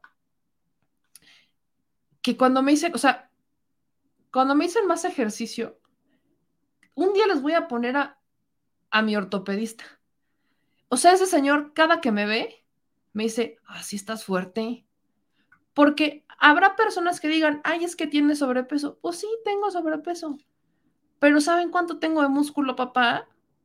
Ya les gustaría tener estos músculos para un día de fiesta, hijo, sobre todo los de las piernas. Ya les gustaría tener mis músculos para un día de fiesta, hijo. Así que no se preocupen, ya regresaré a hacer ejercicio, ya regresaré a hacer ejercicio cuando pueda, ya cuando pueda. Usted no se preocupe. En mi rutina diaria, mi querido Ángel, hago ejercicio todos los días, Ángel, todos los días. No les aviso, evidentemente, pero hago ejercicio todos los días. Ya les encantaría a usted tener un día un día mis músculos. Ay, más, Ay, más, les gustaría. Ay, más. No es por presumirles, ¿eh? No es por presumirles, pero sí un poquito. Sí un poquito les presumo mis músculos. Estoy, porque sí, si no me echo porras yo, ¿quién? Chihuahuas. Y lo que sí me falta es bailar más, fíjese. Eso sí, ahí sí tiene toda la razón Mauricio. Ahí sí se la concedo completamente. Completamente. Pero bueno, ya nos vamos, les mando un beso. Sueñen con los músculos, pero sobre todo sueñen con mucho amor. Mucho, mucho amor. Mucho, mucho amor. Les mando un beso a todos, nos vemos mañana y Gorgis, por piedad de Dios, hoy estás cancelado, Gorgis. Hoy estás cancelado. Les mando un beso, nos vemos mañana. Adiós.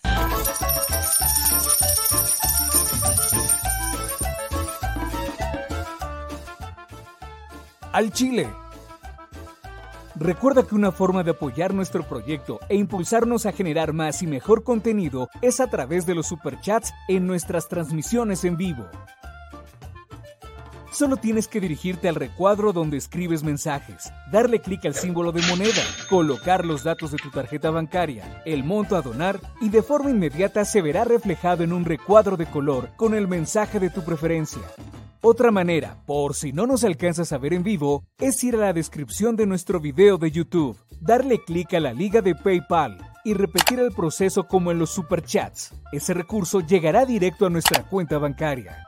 En Facebook también puedes apoyarnos de forma mensual. En el inicio de nuestra página encontrarás el botón Quiero colaborar. Ahí podrás adquirir una membresía que nos impulsará a seguir combatiendo la infodemia desde esta plataforma. Y si eres de los que no confía en la tecnología, puedes hacer un depósito o transferencia a nuestro número de tarjeta Banamex, desde cualquier establecimiento, banco y hasta tu aplicación móvil. Anótalo. El número es 4766-8415-9203-0897. Recuerda, esto es completamente voluntario. Y es una forma de apoyar e involucrarte más con este proyecto independiente. Hazlo tuyo y comparte.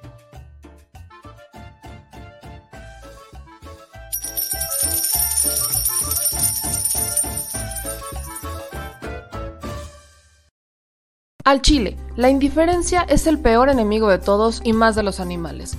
Los últimos datos del INEGI señalan que en México existen cerca de 18 millones de perros y alrededor del 70% viven en las calles, es decir, casi 13 millones han sido abandonados, extraviados o nacieron en las calles.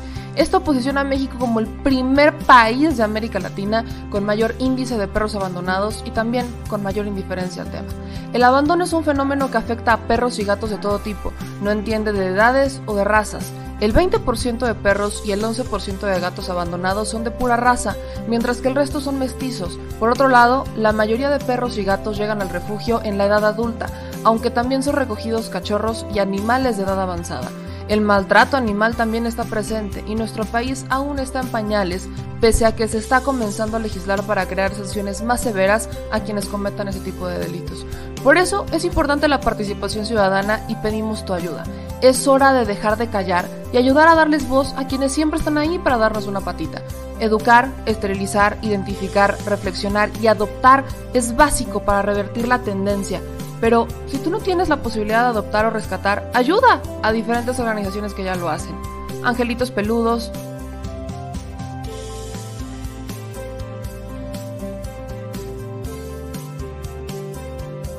Amor sin raza.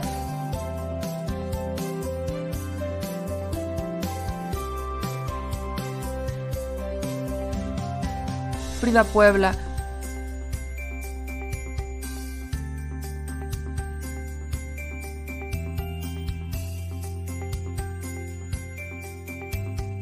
Rivera Rescue.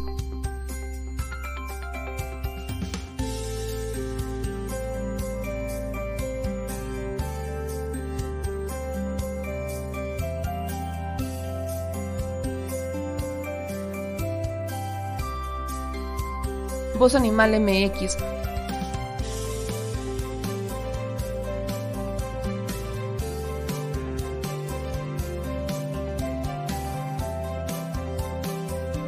El albergue San Cristóbal.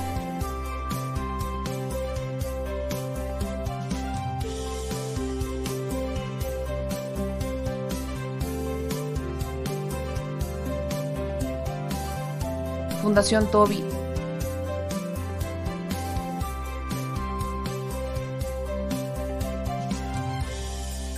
o Patitas Invisibles son algunas de las organizaciones a las que constantemente donamos y apoyamos, pero no es suficiente. Ayúdanos a que sean más voces las que salven vidas. Sus patitas, de verdad, pueden salvar tu vida. Difunde y dona.